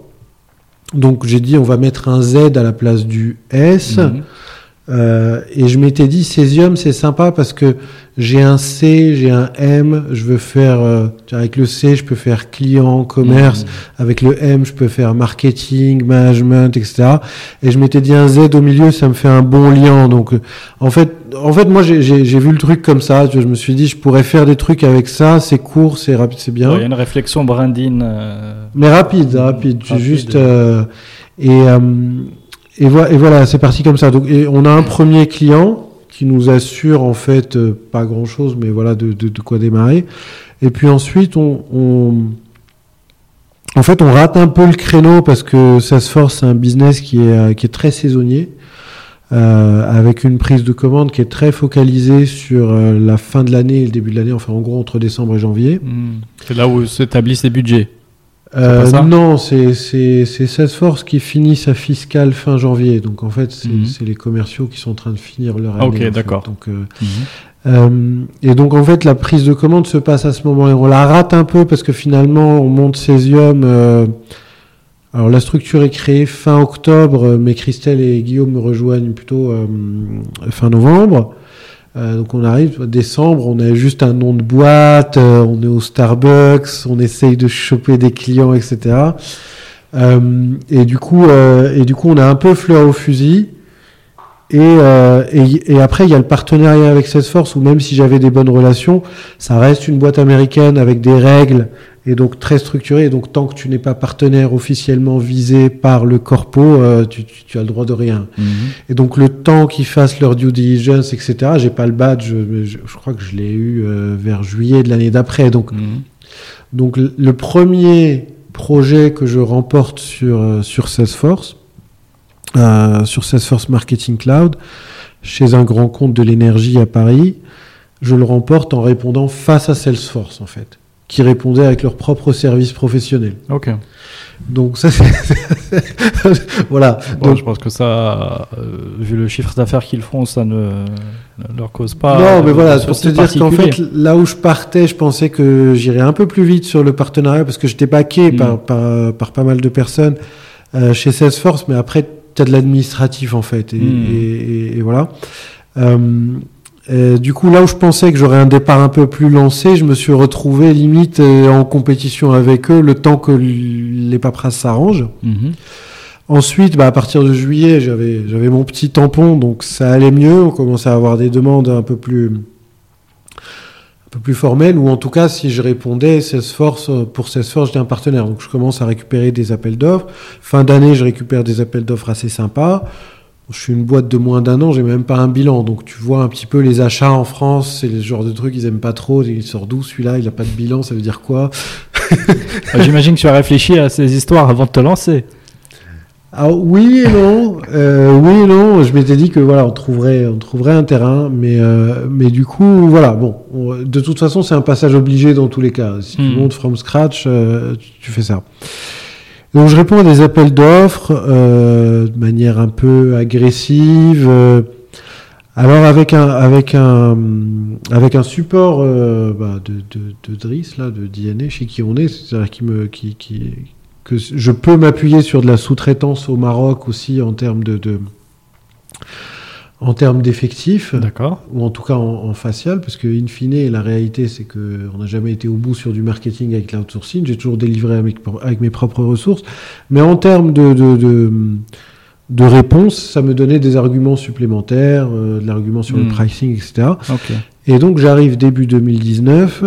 On a là pour le coup, on répond à des gros appels d'offres. Je me retrouve en finale face à Accenture sur un grand compte d'assurance aussi, sur un appel d'offres. Euh, et là, il y a le, on est, on est quoi? On est en février, euh, ouais, février 2020. Mhm. Février 2020. Je vois où tu. Euh, Février 2020, tu vas en j'ai, un pipe commercial gigantesque. Et comme je fais du marketing, il est composé pour beaucoup de retailers. Mhm. Et les retailers, c'est les commerces qui ferment euh, à partir de mars, en fait, Hmm. euh, Avec le 2020, avec le Covid. Et, et donc là, on se retrouve dans une situation un peu plus euh, compliquée. Quoi. Enfin, Mhm. Mais voilà, au final, départ lancé, euh, ben non, en fait, on, on croit qu'on va faire un départ lancé, puis on, on commence par trébucher. Ensuite, on arrive à se relever. Au moment où on croit que là, on va vraiment démarrer, il y a Là, il y a le. deuxième effet qui se On se, prend, on se prend un mur.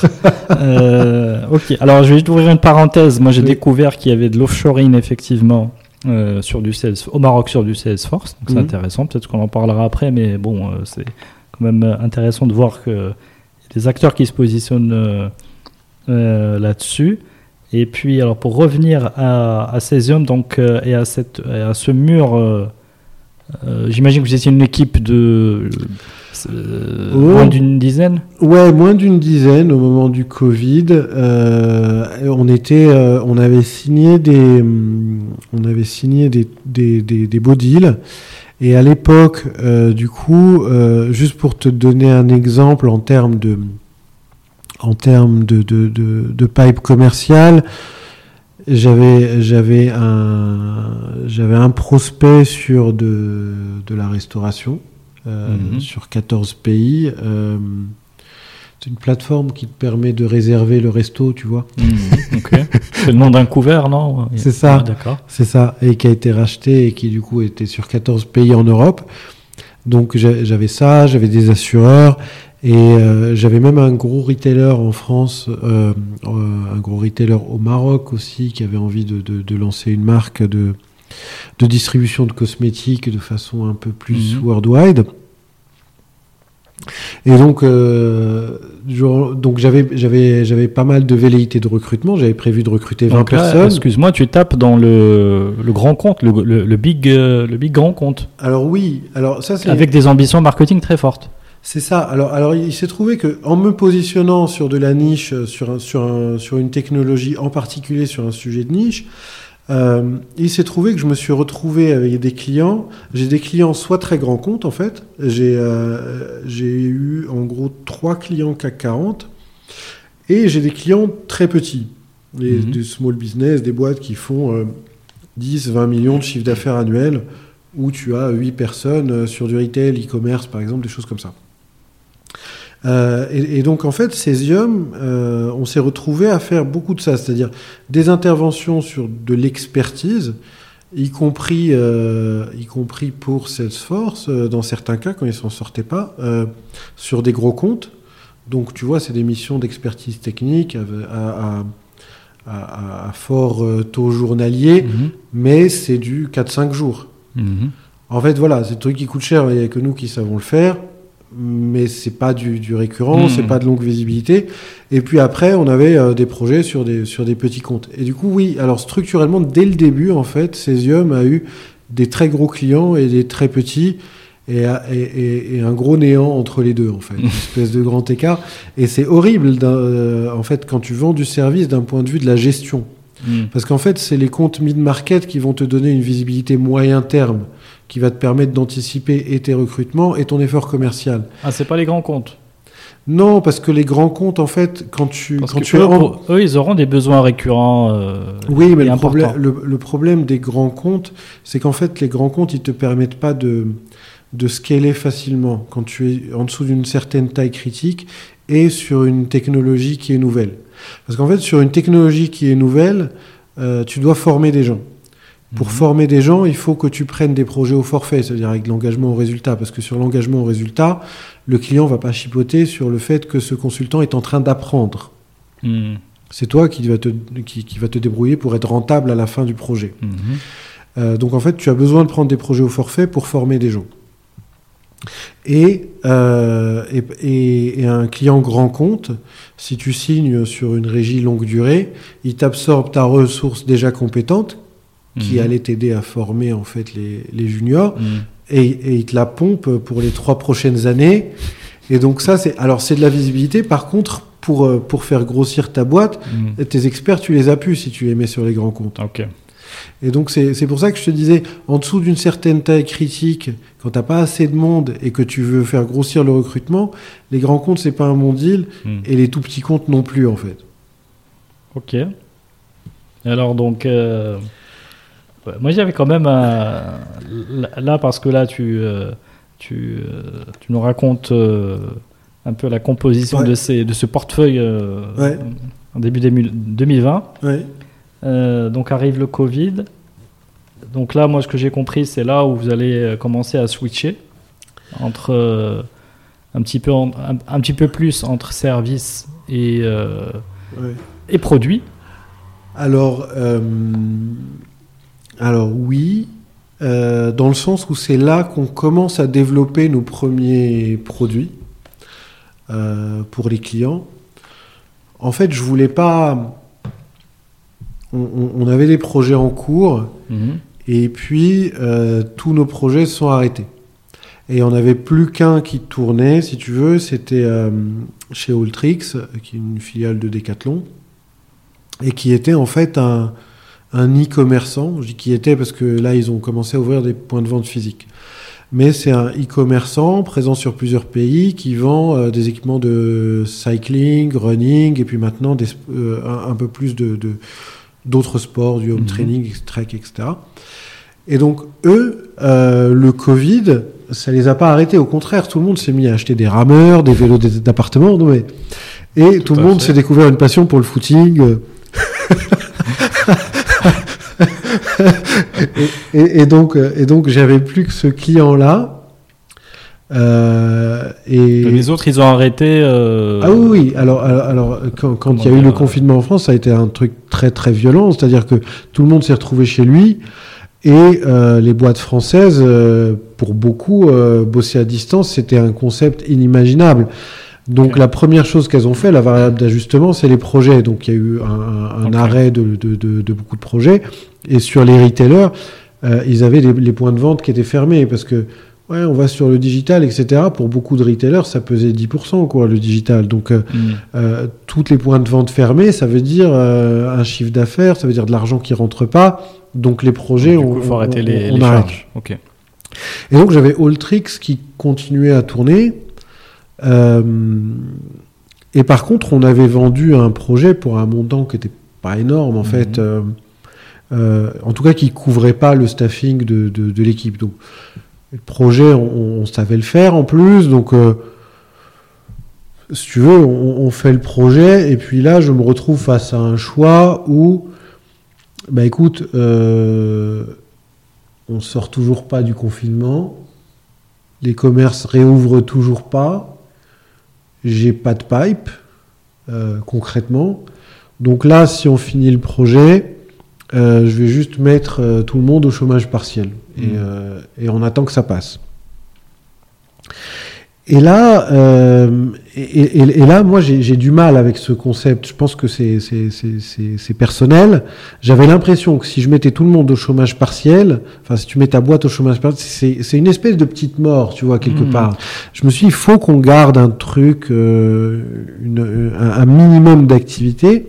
Et là, tu, es- tu, tu parles beaucoup, euh, enfin, quand je t'entends, à titre individuel. C'est-à-dire que tu étais tout seul à raisonner comme ça. Bah, là, j'étais tu- tout seul chez moi, tu vois. Donc je... C'est-à-dire, Et- euh, c'est-à-dire qu'est-ce que se disent des gens euh, Bon, les- chacun est confiné. On va Mm. imaginer un peu la, Mm. la scène. Chacun est confiné, mais à un moment, il faut se parler de l'avenir de la boîte. Et euh, donc, euh, il y a ce scénario de, de, de, de- Mais de finalement, je- chômage partiel, bon, qui est un peu une reconna- un peu un aveu d'échec. On n'a pas réussi Bah, à trouver mieux. Finalement, enfin, je vais pas mentir, j'ai quand même pas mal utilisé et, et- et- et on en a eu besoin. Mais, euh, mais j'ai pas envie d'utiliser tout de suite et j'ai envie de, de- de garder une activité. Et c'est intéressant ce que tu dis par rapport au côté individuel du truc, c'est que à l'époque, je suis pas encore coaché. Et donc, je pense qu'il y a un état de panique général Mhm. et j'ai l'impression qu'il faut que euh, j'impulse les choses en, en- en étant convaincu. Sinon, euh, sinon, je vais perdre tout le monde en fait. Mhm. Et donc, c'est vrai qu'à ce moment-là, euh, j'ai l'impression que je, je pense que je fais beaucoup de choix moi-même. C'est aussi pour ça que qu'on a eu besoin d'un coach, c'est qu'à un moment, euh, je prenais des décisions de façon unilatérale parce que, euh, parce, parce que je, sentais que quand je faisais ça, ça avait l'air naturel et que du coup tout le monde me faisait confiance. Mhm. Mais c'était pas une bonne chose. Il y a des décisions qui doivent être discutées Mhm. euh, parce que sinon après, même toi, tu, tu portes le poids tout seul. Donc, Mhm. mais c'est vrai qu'à ce moment-là, c'est plutôt moi qui, qui prends les décisions. Euh, et, et peut-être que j'aurais pas dû, mais j'ai l'impression que c'est comme ça qu'il faut qu'on fasse. Euh, et, do- et donc je me dis, il faut qu'on maintienne un minimum d'activité. Euh, et Alltrix à l'époque, donc en gros, on n'a plus rien à faire chez eux, tu vois. Mais mais ils ont euh, ils ont euh, un écosystème marketing. Enfin, ils ont des particularités qui sont intéressantes à exploiter. Et donc, ce qu'on se dit, on dit bon, ok, euh, il y a tel truc qu'il n'y a pas dans euh, dans Salesforce là, on peut le développer. On va leur dire, de toute façon, on, on va leur dire que euh, on développe un logiciel et du coup, eux, ils nous paieront un abonnement plus tard quand on aura fini. Mhm. Mais on va faire de la R&D, quoi. Mhm. Et puis du coup, euh, on développe le composant là de, de gestion de coupons. Et puis on commence à, on leur met aussi en place une, la brique d'intelligence artificielle de Salesforce qu'ils avaient dans leur licence, mais que personne n'avait jamais implémenté euh, en France à l'époque. Et du coup, bah voilà, c'est pareil. Euh, montons, monter en compétence là-dessus, et puis comme ça, on saura faire ce truc-là. Et puis là-dessus, euh, l'effet de pas payer, c'est pas grave, euh, c'est un skill que les autres n'ont pas. Et donc on commence en fait à faire des trucs euh, pour garder un minimum d'activité. La France est en état de, de- de coma, et donc on peut prendre un peu plus le temps d'apprendre. Mhm. Donc voilà, donc c'est- un, peu là que ça commen- que, que commencent les produits, mais à ce moment-là, on s'est pas dit on va pivoter et devenir uniquement éditeur de logiciels. On s'est dit Mhm. on va faire des petits gadgets et puis on, on aura peut-être un complément de revenu là-dessus, quoi. Ok. Alors donc euh, ça, ça va durer euh, quelques mois. Ouais. Et alors, comment, euh, comment la sauce va prendre? Est-ce que- est-ce qu'il y a un peu de douleur dans, le, dans, dans ce processus de, de mutation? Alors, alors après, euh, alors je, je mets, c'est un an plus tard qu'on décide de, de muter. Et en fait, on décide de muter euh, sur sur des solutions plus euh, plus complexes. C'est-à-dire qu'on commence à discuter. Euh, et moi, j'ai de plus en plus d'avant-vente avec des clients qui me disent est-ce que l'outil fait ceci, est-ce que l'outil fait cela, etc. Quand tu parles de l'outil de Salesforce, De- l'outil de Salesforce. En fait, on me demande euh, que l'outil fasse de façon, euh, je dirais, native Mhm. euh, des actions métiers liées au secteur d'activité en fait Tu as un du, exemple du client. Mais je, je vais aller sur l'exemple extrême, Mhm. le truc qui est un peu impossible, mais il y a un client qui te dit est-ce que la solution essaie euh, réadapter mes segments de population euh, en fonction du temps C'est-à-dire que la- le, le client en question avait une start-up qui, qui était en hyper croissance Mhm. et donc sa segmentation pouvait être évolutive Mhm. et il voulait que que- que- qu'un outil tout seul sache comment classer ses clients. Tu vois, Mhm. limite sans que lui l'impulse parce qu'il était tout seul directeur marketing d'une boîte en hypercroissance. Hypercroissance, ça veut dire 0 à 30 millions d'euros de chiffre d'affaires en deux ans. Et il était, comprends, et je il comprends était tout seul au marketing. Je comprends qu'il ait besoin de quelqu'un qui lui, qui lui segmente de manière dynamique. Voilà. Et donc, il voulait un outil intelligent. Tu vois et, euh, et ça, c'est l'exemple extrême. Hmm. Mais c'est un petit peu pareil. Euh, tu vas avoir un client, je sais pas, dans, dans, dans l'hôtellerie qui va te dire est-ce que du coup, euh, euh, les, les, les communications post-booking, elles sont envoyées automatiquement? Mhm. Je dis bah non, parce que euh, communication post-booking, ça veut dire que euh, tu as défini ce que tu mettais dans ta communication post-booking. Crois-le ou non, tout le monde n'envoie pas la même. Hmm. Et, euh, et du coup, voilà, c'est des composants vraiment euh, intégrés dans le parcours du client avec ces, ces annonceurs-là, si on Mm. peut les appeler comme ça. Mais de plus en plus, en fait, les, les, les utilisateurs pensent qu'il y a du prêt à l'emploi. C'est un peu comme tu télécharges une app sur ton, sur ton appli mobile. Euh, tu te demandes plus comment elle marche en fait. Hmm. C'est assez naturel. Et, et de plus en plus, aujourd'hui, les clients, en tout cas sur les, sur les fonctions euh, support orientées business des entreprises, ils s'attendent à la même facilité d'utilisation d'un- d'une nouvelle solution que ce qu'ils ont dans leur vie de, de, de, de, de Mm. particulier tous les jours. Or, aujourd'hui, euh, aujourd'hui, il y a beaucoup d'intégration, il y a beaucoup de composants à rajouter, etc. Et donc, je- j'ai commencé à discuter avec Salesforce et on se dit que il manque en fait une espèce de surcouche euh, logicielle à Salesforce en fonction du, du, en fonction du secteur d'activité Mhm. qui prémâche le travail euh, pour des petites boîtes qui n'ont pas de quoi se payer un Accenture, euh, faire 12 réunions de cadrage et, euh, et définir quel est le, quel, quel- quel est le, le- le- le header de- d'un email. Quoi. Euh, donc, euh, et donc, on a commencé à réfléchir est-ce qu'on peut faire une. Est-ce qu'on peut prémâcher le boulot et laisser en fait juste quelques blancs à remplir et qui, qui permettent de, de- de customiser toute une plateforme? Alors, Forcément avec des, avec des partis pris, Mhm. mais on peut faire des partis pris si on s'adresse à un petit client parce que en fait, le parti pris, c'est du ROI plus rapide parce que c'est un projet qui va plus vite. Mhm. Et donc, euh, en fait, on a aussi regardé. Alors, euh, l'autre impulseur de la décision, c'est de la frustration. La frustration parce que on a automatisé beaucoup de tâches en fait dans les projets qu'on délivrait, parce qu'on a, délivré pas mal d'expertise, sur notre scope. Et donc on a créé beaucoup de composants en fait pour nous aider à automatiser certaines tâches de projet, euh, euh, certains paramétrages, etc. Et on s'est rendu compte qu'on ne pouvait pas les monétiser. Je m'explique, tu, au lieu de faire une tâche en 20 jours homme, tu l'as fait en 2 jours homme parce que tu as développé des choses, de la R&D. Euh, en France en tout cas, mais dans beaucoup de pays c'est comme ça, le client veut te payer 2 jours homme. Mhm. Moi j'ai vu une personne pendant 2 jours, donc euh, c'est tout ce que je vais payer. Mhm. On s'est rendu compte qu'en fait, toute la compétence en fait qu'on avait quelque part euh, accessoirisée, ben, elle n'était pas considérée à sa juste valeur. En tout cas, elle n'était pas payée. Donc on s'est dit, est-ce que ces composants-là aussi, si on les transforme en logiciel par abonnement, euh, est-ce que c'est pas une meilleure façon en fait de, euh, de, de, délivrer notre compétence? Au final, on, c'est ce qu'on fait. On, prend des parties pris, on décide que sur tel et tel business, voilà la façon dont doit être configuré l'outil, ce qui n'empêchera pas le client de faire autrement s'il le veut. hein. Mhm. Mais en tout cas, il a, il a sa surcouche prêt à l'emploi. Donc on, on s'est dit, on peut le faire, et on a commencé à travailler là-dessus.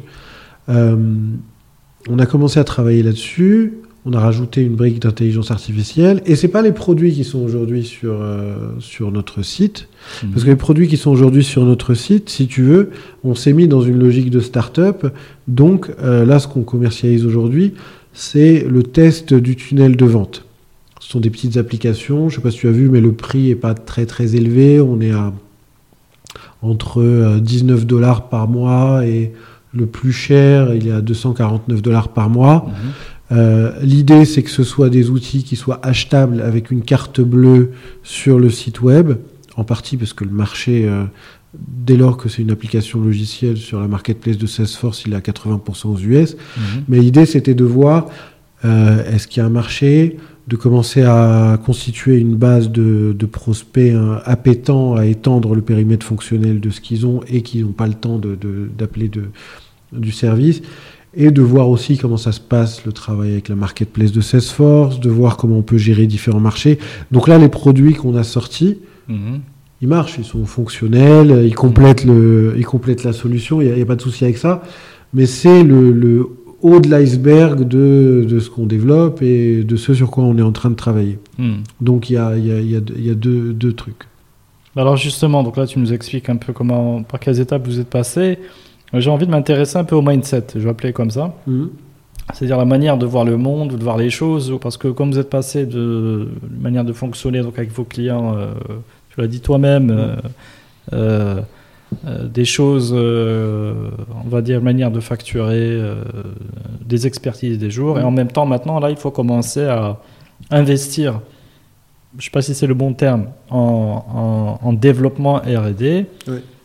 Et je sais pas si c'est quelque chose. Et après, pour le, pour le, le, le- le- le- finalement le packager et le et arriver à le mettre sur le marché. Que tu peux juste nous expliquer un peu Est-ce qu'il n'y a pas une espèce de Est-ce que c'est naturel? Enfin, c'est naturel ou bien il faut avoir une espèce quand même de capacité en, de, de faire les choses un peu en même temps, pour reprendre une formule euh, célèbre, On- faire les choses en même temps. Alors on est obligé de faire les choses en même temps pour le moment parce que on, on est bootstrappé, donc on n'a pas levé de fonds. Donc on est euh, en train de consommer, si tu veux, euh, ce qu'on produit sur la partie service. Donc on est obligé euh, de garder du service pour alimenter le, développement de logiciels. Donc on est en train de le lâcher petit à petit. Mais euh, c'est le principal carburant de, la partie développement de logiciels. Après, sur la partie développement de logiciels, euh, il y a plusieurs choses à prendre en compte. La première, c'est que le plus gros de l'investissement, tu le fais en amont, c'est-à-dire avant la mise sur le marché Mhm. Le plus gros de l'investissement, j'ai envie de dire, euh, euh, en, expertise technique, en, en développement. Par contre, euh, quand tu fais de l'édition de logiciels en SaaS, ton marketing et ton commerce représentent quasiment 50% de ton budget. Donc en fait, Mhm. la complexité technique, elle est avant. Par contre, le, le gros de la charge, il est limite après la mise sur le marché. Là, je parle de façon euh, générique. Mhm. Euh, si, je rentre dans le détail, si, si je suis sur un, un- un logiciel euh, par abonnement, Salesforce, une des particularités, c'est que il facture en début d'année pour toute l'année à venir. Mhm.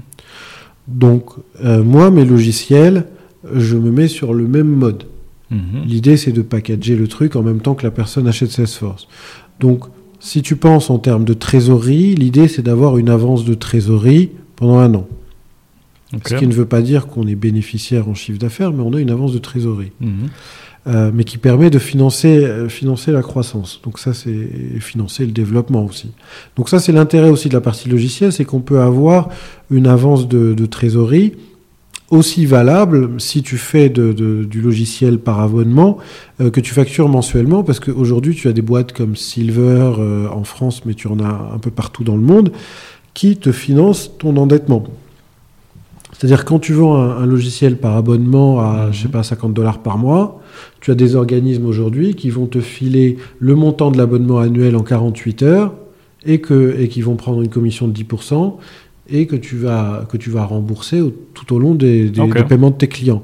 Donc en fait, tous les, toutes les boîtes qui font, et du coup ça, ça fait, du, ça fait de l'apport en capital sans dilution en fait. Mhm. Euh, et donc aujourd'hui, quand tu vends du logiciel par abonnement, tu as des solutions pour avoir l'argent upfront. Donc ça, c'est intéressant. Donc la mise sur le marché, finalement, même si tu sais que ça va te coûter, il est important d'essayer de la faire à zap parce que dès que c'est sur le marché, tu peux commencer à avoir de l'avance de cash. Mhm. Le deuxième point, c'est que je m'appuie sur Salesforce et, et je suis partenaire de Salesforce. Donc, Salesforce, euh, ce qu'il faut savoir, c'est que leurs commerciaux, ils sont incentivés aussi euh, quand ils vendent des produits qui sont sur la place de marché de Salesforce. Alors, Salesforce, évidemment, va me prendre une commission, un Mhm. peu comme, euh, comme Apple, Euh, mais quelque part, quand ils sont en train de répondre à un appel d'offres, euh, il n'y a pas de fonctionnalité de gestion de coupons de réduction. On a un partenaire sur notre marketplace qui a les coupons de réduction. Le solution engineer chez Salesforce, quand il fait la réponse de Salesforce à l'appel d'offres, il inclut le partenaire, limite même sans lui demander, il l'inclut dans, dans, dans, la proposition globale. Donc quelque part, j'ai de l'outsourcing des forces de vente. Du moment que je, que je mets des fonctionnalités qui ne sont pas existantes, je, ça me je peux outsourcer quand même les forces de vente. Et du coup, mon client, c'est presque Salesforce, c'est-à-dire communiquer vers eux euh, que j'ai publié mes apps. Là, tu vois, je suis en train de faire le tour des communautés Salesforce, donc ils en ont structuré en fait dans tous les pays où ils sont présents. Mhm. Donc je contacte toutes les communautés pour leur dire Hello, j'ai lancé un nouveau produit sur cette partie-là pour que eux en parlent à leurs clients aussi, etc. Et donc, finalement, je peux bénéficier d'un effet de levier sur l'écosystème. Et l'autre point, c'est pourquoi je pivote complètement. Mhm. C'est parce que un de mes canaux de vente finalement préférentiels, c'est l'intégrateur. Et en fait, les, les entreprises qui ont essayé de faire de l'intégration sur Salesforce et en même temps de la vente de logiciels, euh, mais les autres intégrateurs ne vendent pas leurs logiciels. En tout cas, ils ne les proposent pas. Parce qu'ils n'ont pas envie d'avoir un concurrent qui rentre chez le client, quelle que soit la porte par laquelle il, mhm. il arrive. Et donc, moi, si je veux que, que, mes concurrents sur la partie service proposent mes produits, bah, il faut qu'on soit plus concurrent. Il faut qu'on passe dans une logique partenariale. Mhm. Donc, c'est aussi pour ça qu'on pivote complètement. Ok. Bon, bah, très bien, intéressant. Donc, euh, tu penses que en ayant réfléchi un peu à l'avenir euh, lointain, c'est quoi le, c'est quoi le, je dirais la, finalité? Comment ça se présente? C'est rester dans cet écosystème pour se faire acheter? Moi, j'ai vu, enfin, j'ai regardé. Ce serait, ce serait, intéressant que tu nous donnes des chiffres mm. parce que, mm. enfin, j'ai regardé le chiffre d'affaires, par exemple, de Salesforce. Mm pas, 20, 20, 20 milliards? Ouais, alors moi, tu sais, je suis monomaniaque, donc je regarde le chiffre d'affaires sur la partie sur laquelle j'interviens. Et donc, sur la partie marketing, là, leur chiffre d'affaires sur la dernière fiscale, il est à 4 milliards de, dollars. Hmm. Qui n'est pas un chiffre d'affaires, hein, qui est un, un montant d'abonnement annuel. Donc, c'est de l'ARR, donc de l'annual recurring revenue. Donc, ça veut dire c'est 4 milliards sur lesquels ils vont avoir un peu plus de 90% de renouvellement l'an prochain. Hmm. Ce qui veut dire que tout ce qu'ils vendent l'an prochain, ça va arriver on top of 4 milliards. Hmm. Euh, et on est sur une croissance sur, ce, sur cet axe, sur ce, ce périmètre-là qui est à 35% par an. Hmm. Donc ça va, c'est un marché qui est assez, euh, assez dynamique. Euh, avec, euh, avec euh, pas mal de cash. Et après, sur les, les, partenaires logiciels de Salesforce qu'ils ont sur la place de marché, il y en a 4-5 000, mhm. entre 4 000 et 5 000. et il y a des boîtes qui ont fait... il y a une boîte qui s'appelle Velocity qui a fait à peu près la même chose que ce que je suis en train de faire, mais sur un autre périmètre fonctionnel, c'est-à-dire qu'elle a créé des verticaux sur banque, ouais, banque assurance, énergie, euh, je ne sais plus quel autre secteur, sur la partie euh, euh, animation des forces de vente et des petits modules services complémentaires, c'est ça? Une surcouche. Une surcouche. Une surcouche. Donc Velocity a été créé en 2000, en 2016. Mhm. Ils se sont montés en 2016 et ils ont créé justement ces surcouches fonctionnelles en fait pour donner, pour accélérer euh, les projets, euh, les gros projets sur, euh, sur la partie service client. D'ailleurs, il y a un opérateur marocain qui, qui utilise leur solution ici. Mhm. et Velocity, donc 2016, ils ont été montés. non, même non 2013. En 2013, ils se sont montés et ils ont été rachetés par Salesforce en 2020. 1 milliard 4. Mhm. Donc c'est pour te donner en fait très rapide. C'est juste énorme. Euh, oui, en fait, à partir du moment où tu as... Alors, il y a aussi l'autre point, hein, c'est que moi, je suis, je suis quelqu'un qui, euh, qui se lasse vite, hein, donc j'aime bien apprendre des trucs. Hmm. Donc euh, voilà, l'expérience entrepreneuriale, quand je la commence avec Cesium, il y a quand même une notion d'exit à quelques années plus tard pour faire ensuite encore autre chose. Hmm. je ne sais pas encore quoi, hein, mais, mais voilà. et après, du coup, on peut parler de valorisation. Tu veux sortir à combien? Et aujourd'hui, dans le service, les ratios sont très faibles. On a des, ratios qui sont liés à l'EBITDA et en gros, à ta spécialité, c'était sur une niche et ta croissance. Euh, par contre, sur du logiciel par abonnement, on est sur des multiples du montant des abonnements annuels. Et tu vois, disons que la norme en ce moment, tu es plutôt autour de 12 fois le montant des abonnements annuels. En termes de valorisation. Ça veut dire que si je fais là un chiffre d'affaires d'un million d'euros, en service, je vais valoir autour d'un million d'euros, enfin un peu au prou, euh, modulo quelques, quelques réglages. Euh, mais si je fais un million d'euros sur du logiciel, j'en vaux 12. Hmm. Tu vois, en termes de valorisation, Ouais. tu n'es pas du tout sur les mêmes, euh, sur les mêmes métriques. Et, et- et- et quelque part, les logiciels par abonnement, c'est aussi du service. Parce que comme le client est abonné, tu as du support, Hmm. tu as un produit que tu dois faire vivre, tu dois faire des releases, rajouter des fonctionnalités, sinon, sinon il se désabonne ou tu, ou tu es débordé sur ta droite par un concurrent. Donc, Hmm. donc voilà, Ah, très bien, merci beaucoup hein, Mounir pour ces explications. je t'en prie. Tu as parlé d'apprentissage. Finalement, qu'est-ce que tu. J'ai deux questions. Qu'est-ce que tu. Euh, finalement, tu apprends dans cette nouvelle aventure Est-ce que tu, je sais pas, tu te mets au code euh, ou au no-code Parce que euh, bon, j'ai vu qu'il y a des, des, des alternatives. Il faut se Oui. positionner, hein, n'est-ce pas Et J'ai puis, pas de religion, moi. et puis, et puis la, la scalabilité. J'avais Oui. envie de savoir. Bon, donc toi, moi, si j'ai bien compris, ton produit est international. Hein, enfin, 80% sur la, une plateforme, un écosystème d'applicatifs aux US. Mhm. Donc, il faut aller euh, se faire connaître, euh, je dirais, euh, euh, Ouais. auprès des cibles, euh, etc. Mais euh, D'où les budgets que tu citais tout à l'heure, tu parlais de bah, qu'il y a un- une espèce de budget important en termes de, Oui, il faut faire de com. Il faut, il faut faire beaucoup de com, il faut faire beaucoup de commerce, il faut, euh, il faut faire beaucoup de ce qu'on appelle de l'outreach, donc de, de, de, de l'email à froid, euh, et contacter des gens, et, et il faut essayer de se faire connaître.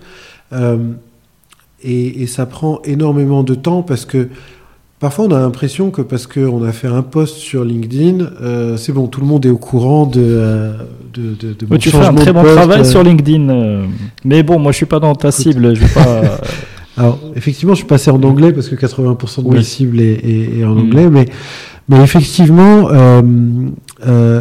les messages, il, faut, il faut parfois les répéter, et tu as aussi cette notion de top of mind.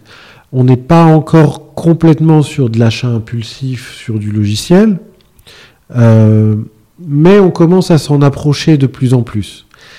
Et donc, euh, quand je dis on commence à s'en approcher de plus en plus, c'est-à-dire que les, délais, les délais entre l'expression d'un besoin et je prends une solution logicielle sont en train de se raccourcir de plus en plus. Et si je suis sur un composant add-on, il est même probable qu'il n'y ait ni appel d'offres ni rien du tout. Hmm. Et euh, surtout qu'il y a des périodes d'essai gratuits, je fais tout en ligne, et puis voilà, là c'est accessible, et- etc.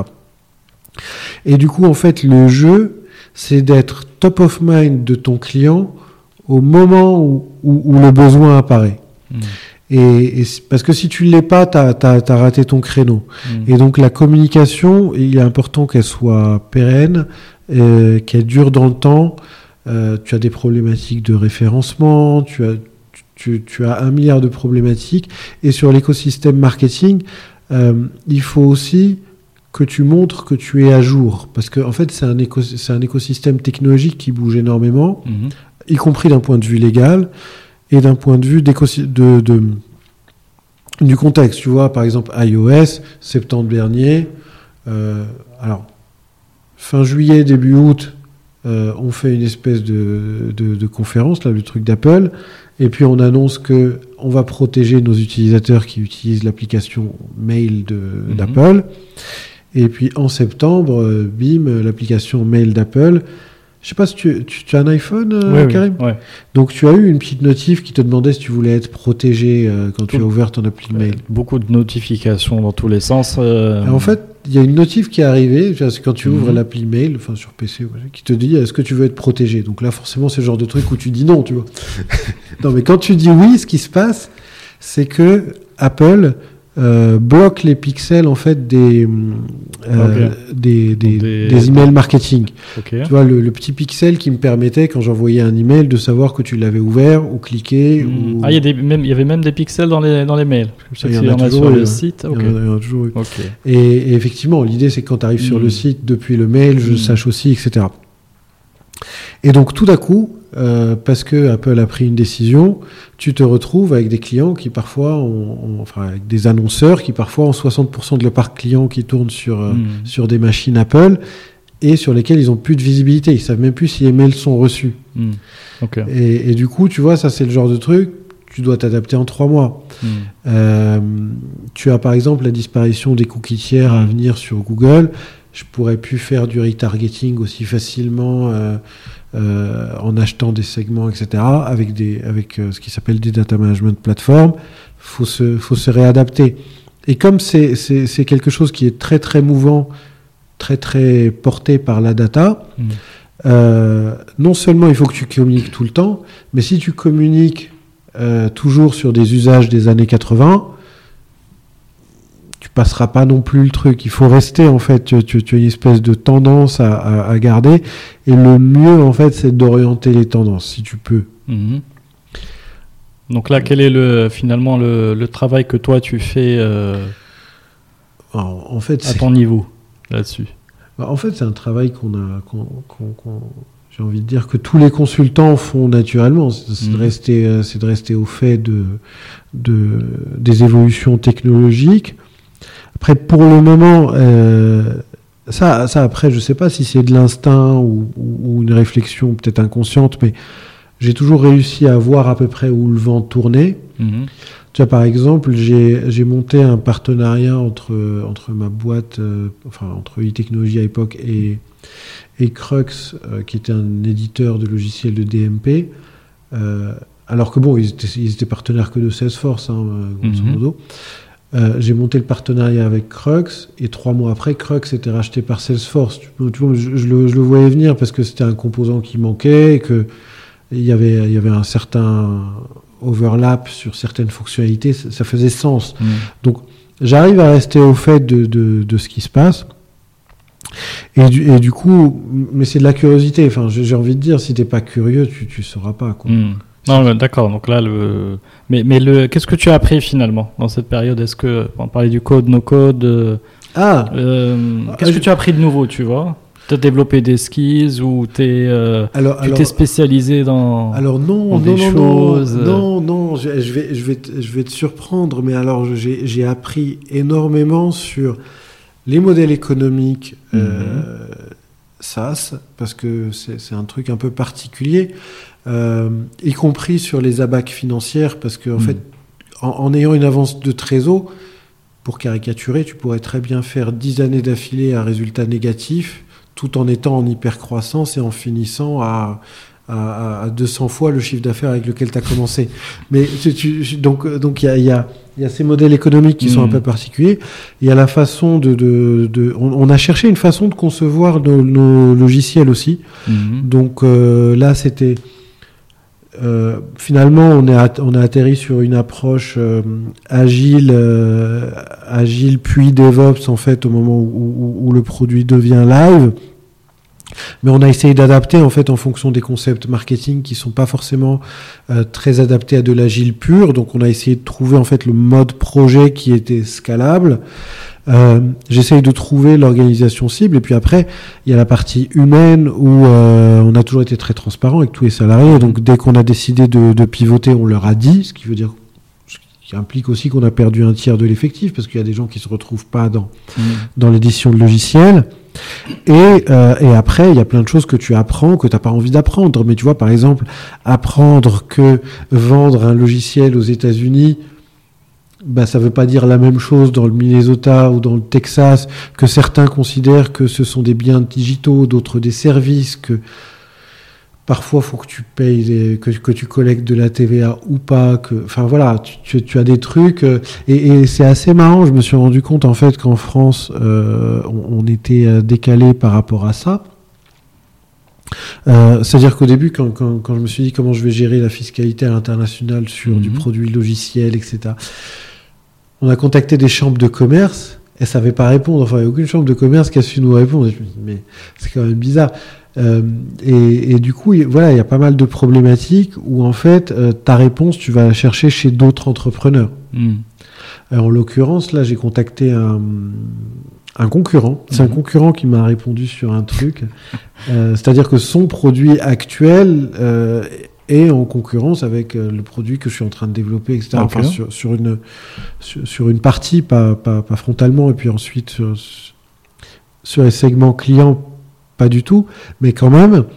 Euh, et donc, comme j'avais pas d'infos, je l'ai contacté lui. Tu vois, il a été, euh, il a été s'installer au Texas. C'est un Belge. Et puis, j'ai contacté. Je lui ai dit, écoute, euh, je m'en sors pas là. C'est quoi Comment t'as géré ce machin?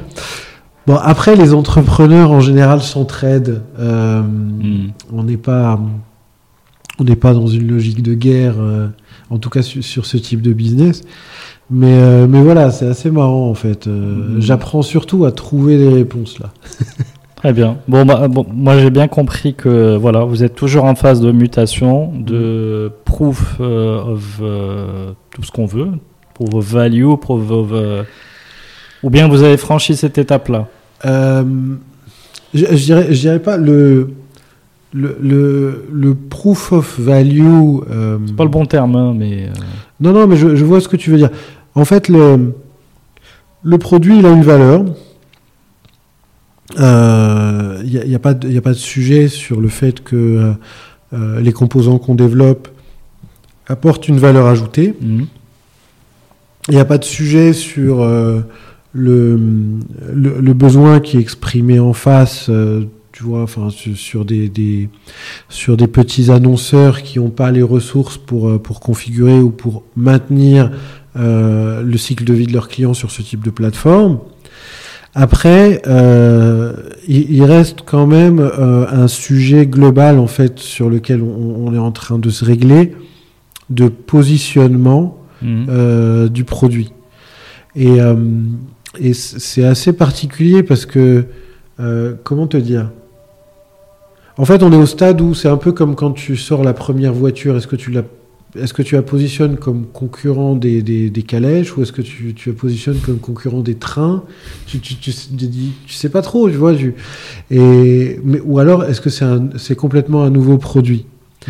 Et, et tout à l'heure, je te disais en fait que j'avais contacté un concurrent et c'est pas vraiment vrai parce que là, on a, on a, j'ai envie de dire, on a accouché d'un positionnement aussi en confrontant la vision avec, euh, avec, avec des clients. Et, et en fait, au début, on pensait qu'on créait un produit logiciel et donc les autres produits logiciels qui sont sur cette brique technologique-là sont notre concurrent.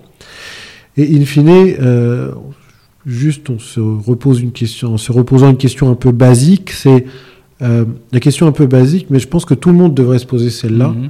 Euh, c'est si mon client n'a pas mon produit, qu'est-ce qu'il fait à la place? Mhm. Et parfois, ce qu'il fait à la place, c'est je recrute quelqu'un. Parfois, c'est je fais pas du tout. Euh, et en l'occurrence, si le client n'a pas le produit qu'on est en train de faire, euh, ce qu'il va faire, c'est qu'il va appeler une agence digitale Mhm. un publiciste ou un équivalent plus petit, mais c'est ça qu'il va faire. Et donc là, euh, on, a, on a enfin accouché du positionnement du produit, qui est en fait un concurrent des agences, mais euh, un, un concurrent smart. C'est-à-dire que, en fait, du coup, une fois qu'on a trouvé ce positionnement, c'est là qu'on a fini le produit, parce qu'à partir du moment où je me positionne sur un assistant digital au bout du doigt, sur euh, ton marketing au bout, des doigts avec ton smart euh, bah là, on a complété le produit parce que le Smart Assistant, c'est ton intelligence artificielle qui va te dire, là, ton segment de population euh, appétant à- au basket, il est en train de chuter en chiffre d'affaires depuis cette collection, il faut que tu fasses quelque chose. Ou alors, sur tel bassin, de, de- sur telle zone de chalandise, tu as beaucoup de, beaucoup de turnover, il faut que tu vois ce qui, ce qui se passe là-bas. Euh, donc, on a trouvé la brique qui manquait au moment où on a trouvé le positionnement qu'attendaient les clients. Mhm. Et, et en fait, au final, euh, ça nous a permis de faire beaucoup de choses. C'est-à-dire que, en fait, euh, construire un produit, c'est pas juste le développer. Mhm. Mhm. Euh, à un moment, on fait du marketing, donc on le refait euh, complètement. Et tu as la partie pricing. Mhm. Et en fait, au début, quand on voulait pricer ces, ces solutions-là, on était là, ok, euh, du coup, euh, les autres produits sur le marché, ils facturent à combien par mois, etc. Machin. Mais une fois que tu t'es dit, non, en fait, si jamais il n'utilise pas mon produit, il appelle une agence, pour pricer, c'est plus simple, parce que tu vas te pricer par rapport à ce que va coûter une agence. Mhm. En, lui ré- en lui faisant réaliser une économie. Ou... Oui. Mhm. Oui, en plus, euh, ça dort pas, un système. Mhm. non, mais au client, c'est- c'est-à-dire que ça Oui. le fait. euh, Oui, mais en, en tout cas, oui, ça te donne ta base de départ, en fait, et effectivement, tu vas être moins cher, mais... euh. Mais euh, ap- après, il reste aussi, on est sur, sur un produit à destination du marketing, ce qui est intéressant, c'est que le licensing, il se fait jamais sur le, sur le siège. C'est beaucoup de logiciels, c'est euh, ça coûte tant par utilisateur. Mhm. Un outil de marketing, ça coûte par rapport à des volumes. C'est-à-dire mon volume de mails envoyés, le volume de ma base, etc. Mhm. Mais l'idée principale, c'est que deux clients de la même taille, s'il y en a un qui shoot un milliard de mails par an et un qui en shoot 100 000, ils vont pas payer le même prix. Mhm. Euh, et donc, en fait, l'inducteur de coût, c'est toujours du volume. Et donc, l'autre point, c'est que du coup, nos solutions sont aussi liées au volume, euh, sauf que euh, dans, le, dans le système de pricing, on introduit l'apport de valeur sur ce volume-là. C'est-à-dire des indicateurs liés à, grâce à notre outil, tu as retenu X% de plus de tes clients, ou tu as tel livre X% de plus de chiffre d'affaires, etc. Ok. Ah, super. Merci beaucoup, Mounir, hein, pour tout ce partage. parce que Ça me permet d'être, euh, d'apprendre euh, plein de choses sur les, ben, sur le modèle, euh, euh, sur le modèle du SaaS, hein, n'est-ce pas? Alors, une dernière question un peu tricky, c'est, euh, ben, je sais pas, je l'ai en, en anglais, mais venu en anglais, c'est How do you think bigger? Bon, je, te, je te demande de me répondre en français, hein, s'il te plaît. D'accord. Mais finalement, parce que je me suis, je me suis un petit peu mis 30 secondes à ta place, c'est vraiment le challenge, Mhm. j'imagine. hein. pour toi, c'est vraiment qu'il faut, il faut au maximum euh, penser grand pour et après, après avoir le, les guts d'y aller. Mais euh, comment tu te, comment, qu'est-ce qui te, au quotidien, hein, tu vois, au quotidien, qu'est-ce qui te permet de- d'alimenter un peu la, la machine à motivation à avoir grand? Euh, ben écoute, euh, j'essaye de pas me limiter à, à, à- à une vision d'aujourd'hui. Ap- Après, je vais, je vais dire, c'est peut-être un, un peu trivial, tu vois. Et moi, j'aime beaucoup, euh, j'ai- j'aime beaucoup Elon Musk parce que je trouve que sortir un objectif du type je veux aller sur Mars, il, il a fait à peu près ce qui était possible de faire en Mhm. termes de bigger. Ouais. c'est un bon, un bon benchmark. c'est ça. Et donc, euh, mais, euh, mais, mais c'est, c'est, c'est, euh, c'est, quelqu'un qui est inspirant pour moi parce que finalement, quand je pense à mon truc, à un moment, how do you think bigger, je me dis, non mais il y a un mec qui veut aller sur Mars. Tu peux pas t'arrêter à vendre des licences comme des petits pains. Mhm. Ça peut pas s'arrêter à la licence. Il faut que tu fasses autre chose. Euh, et c'est pareil, euh, ton produit, il va faire ça, il peut pas s'arrêter à faire ça. Tu, tu vois, au début, c'est ça peut pas être juste euh, on économise euh, l'intégrateur. Mhm. Ça peut pas être juste on, on va envoyer les mails. Il faut que les mails ils convertissent. Mhm. Ça peut pas être juste euh, les mails ils convertissent. Tu vois, on est en train de, on a, on a créé des univers gamifiés, mais en gros, on va animer notre communauté d'utilisateurs. Et l'idée, c'est que dans nos utilisateurs, partout sur, euh, sur la planète, j'espère, celui qui fait le meilleur score au Black Friday, là, en termes de, de, de performance marketing, Mhm. on le sache. Il y a un Mhm. petit badge. Si je peux les NFTiser, on les NFTisera. Mhm. Mais, mais en fait, tu, tu vois, j'essaye de pas mettre de limites parce que, et, et pour ça, j'essaye de voir des histoires de personnes qui se sont pas mis de limites. Mhm. Et, et, et pour ça, je, je, enfin, je regarde beaucoup de, de- je suis beaucoup d'entreprises euh, américaines parce que parce que là-bas ils ont. Alors après, ils ont un marché qui est hors norme, qui facilite Mhm. un peu le truc, tu vois. Bon, c'est un peu biaisé. Mais quelque part, quand tu vois certaines, euh, certaines valorisations et, et- et- et la vitesse à laquelle certains produits naissent et, et se scale, avec quand même une technicité euh, très importante, enfin, c'est pas non plus euh, un coup marketing, quoi. Mhm. Euh, ça, ça te permet en fait de, de- de changer de perspective et de rechallenger ton, ton produit. Alors donc tu te, tu te, tu vis la, la tête euh, dans les, la tête aux US tous les jours. Tu, Beaucoup, beaucoup. tu vas respirer. euh, Beaucoup, beaucoup. Tu vas respirer, tu vas respirer sur quoi? Sur ton téléphone euh, Euh, oui, sur mon téléphone, sur, sur mon ordi, sur YouTube. Il y a des podcasts aussi, mais, mais voilà. Enfin, j'essaye de garder, de, de garder les yeux ouverts sur ce qui se passe. Après, je t'avouerai que ce qui est difficile pour moi aujourd'hui, c'est que il y, y a, y a quand même, euh, on en parlait juste avant l'interview, une espèce d'emballement sur les métaverses, etc. Et j'ai du mal à conceptualiser, moi, pour le moment, des modèles économiques viables là-dessus.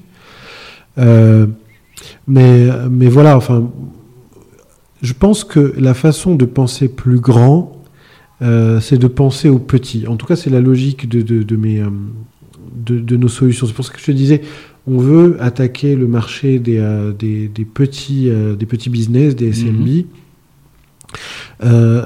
enfin, tel que je le vois, pour moi, Internet n'est devenu Internet et Internet n'est devenu ce qu'il est aujourd'hui qu'à partir du moment où le coiffeur du coin pouvait avoir son site.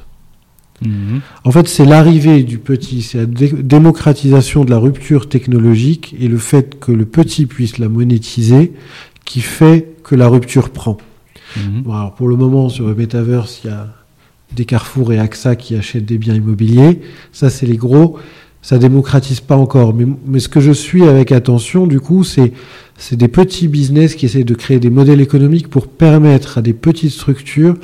J'ai vu une boîte qui est valorisée à 71 fois, je crois, son, son abonnement annuel, qui s'appelle Freeverse. Euh, mais voilà, l'idée, c'est de donner accès à des petites structures, à des ruptures technologiques. Je pense que dès qu'on arrive à faire ça sur une rupture technologique, c'est là que c'est là qu'on arrive à, à, à faire quelque chose de grand. Très bien.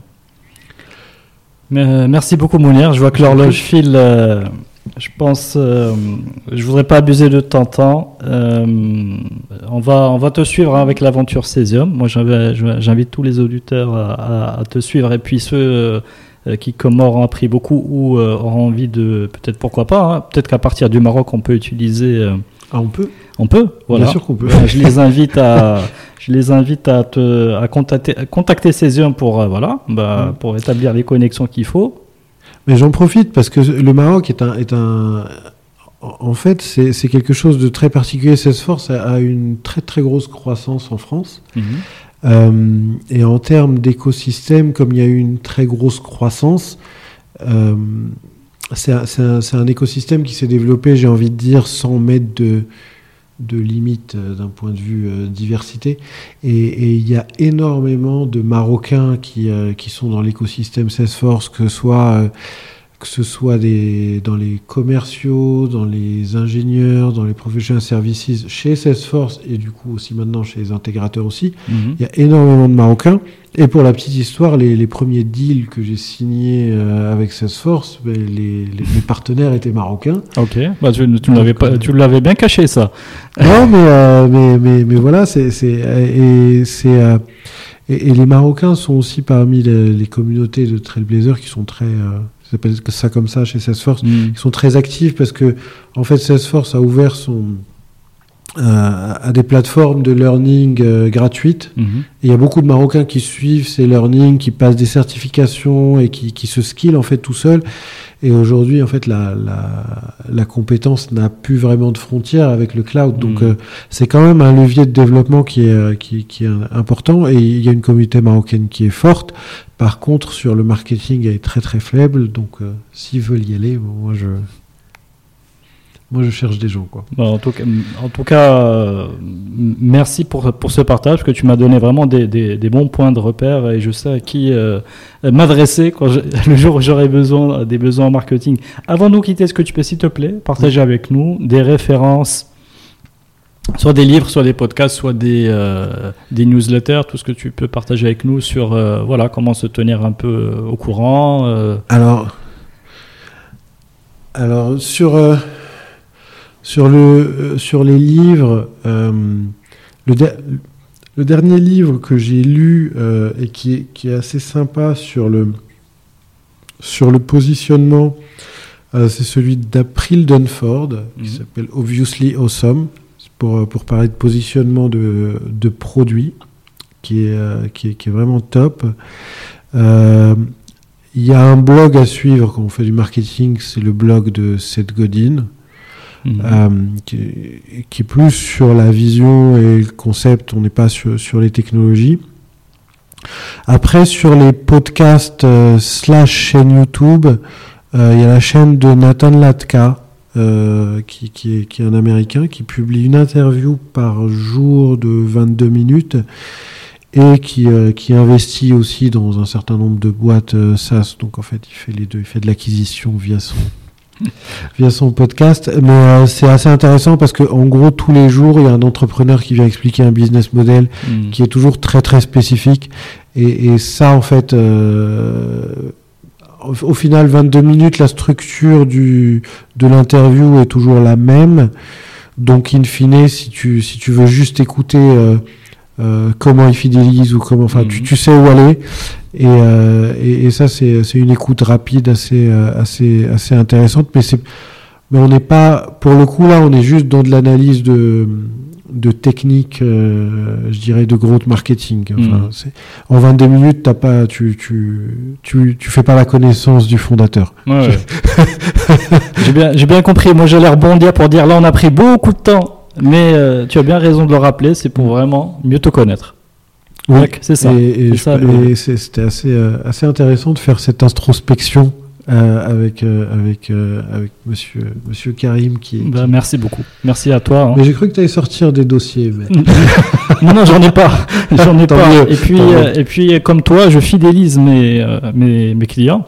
Euh, et Inch'Allah, je compte euh, bah, te, me reconnecter à toi, peut-être en temps voulu, pour reparler de, Bien sûr. de l'aventure qui sera, Inch'Allah, beaucoup plus belle. Euh, Je te souhaite le meilleur. Merci beaucoup de, voilà, d'avoir ouvert cette fenêtre euh, voilà, d'opportunité commune bah, pour qu'on qu'on puisse discuter, euh, s'ouvrir un peu. Moi, je, euh, ça me permet de m'ouvrir aussi à ce qui se passe dans le monde. C'est vrai que cette fenêtre-là sur euh, un petit peu le monde du marketing avec Salesforce, je ne l'avais pas vu venir. Et voilà, bah, c'est une fenêtre intéressante. Et tu nous as parlé de valorisation de 12 fois le- l'abonnement annuel. Tout ça, ça fait ouvrir... euh, voilà, ça fait Ouais. ouvrir les yeux sur ce qui se passe dans le monde. Donc voilà, donc ben, bon vent euh, Ah, beaucoup. à Césium, à toute l'équipe. Donc on se dit à bientôt, Inch'Allah, donc, pour, bientôt, pour, et merci poursuivre m'avoir l'aventure. Ben, merci à toi, merci beaucoup Mounir. Et à vous tous qui nous écoutez, ben, merci d'être restés jusque-là, d'avoir euh, suivi attentivement euh, toute l'histoire donc de Césium et Mounir. Et je vous dis à très bientôt pour un prochain épisode. Ben, N'oubliez pas d'aller euh, euh, bien liker cet épisode, quand il sortira et d'aller sur euh, App Store pour euh, mettre 5 étoiles au podcast Génération Kairos. Voilà.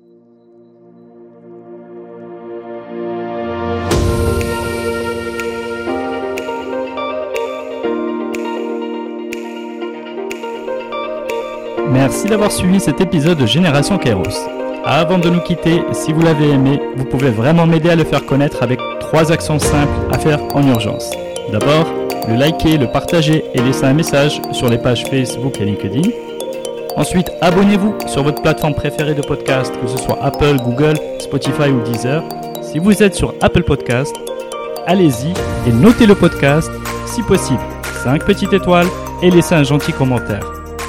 Continuez à en parler aussi autour de vous, cela m'aidera énormément. L'habillage musical du podcast est Tixon et s'appelle New Day. Restez à l'écoute des opportunités, restez à l'écoute de Génération Kairos. Ciao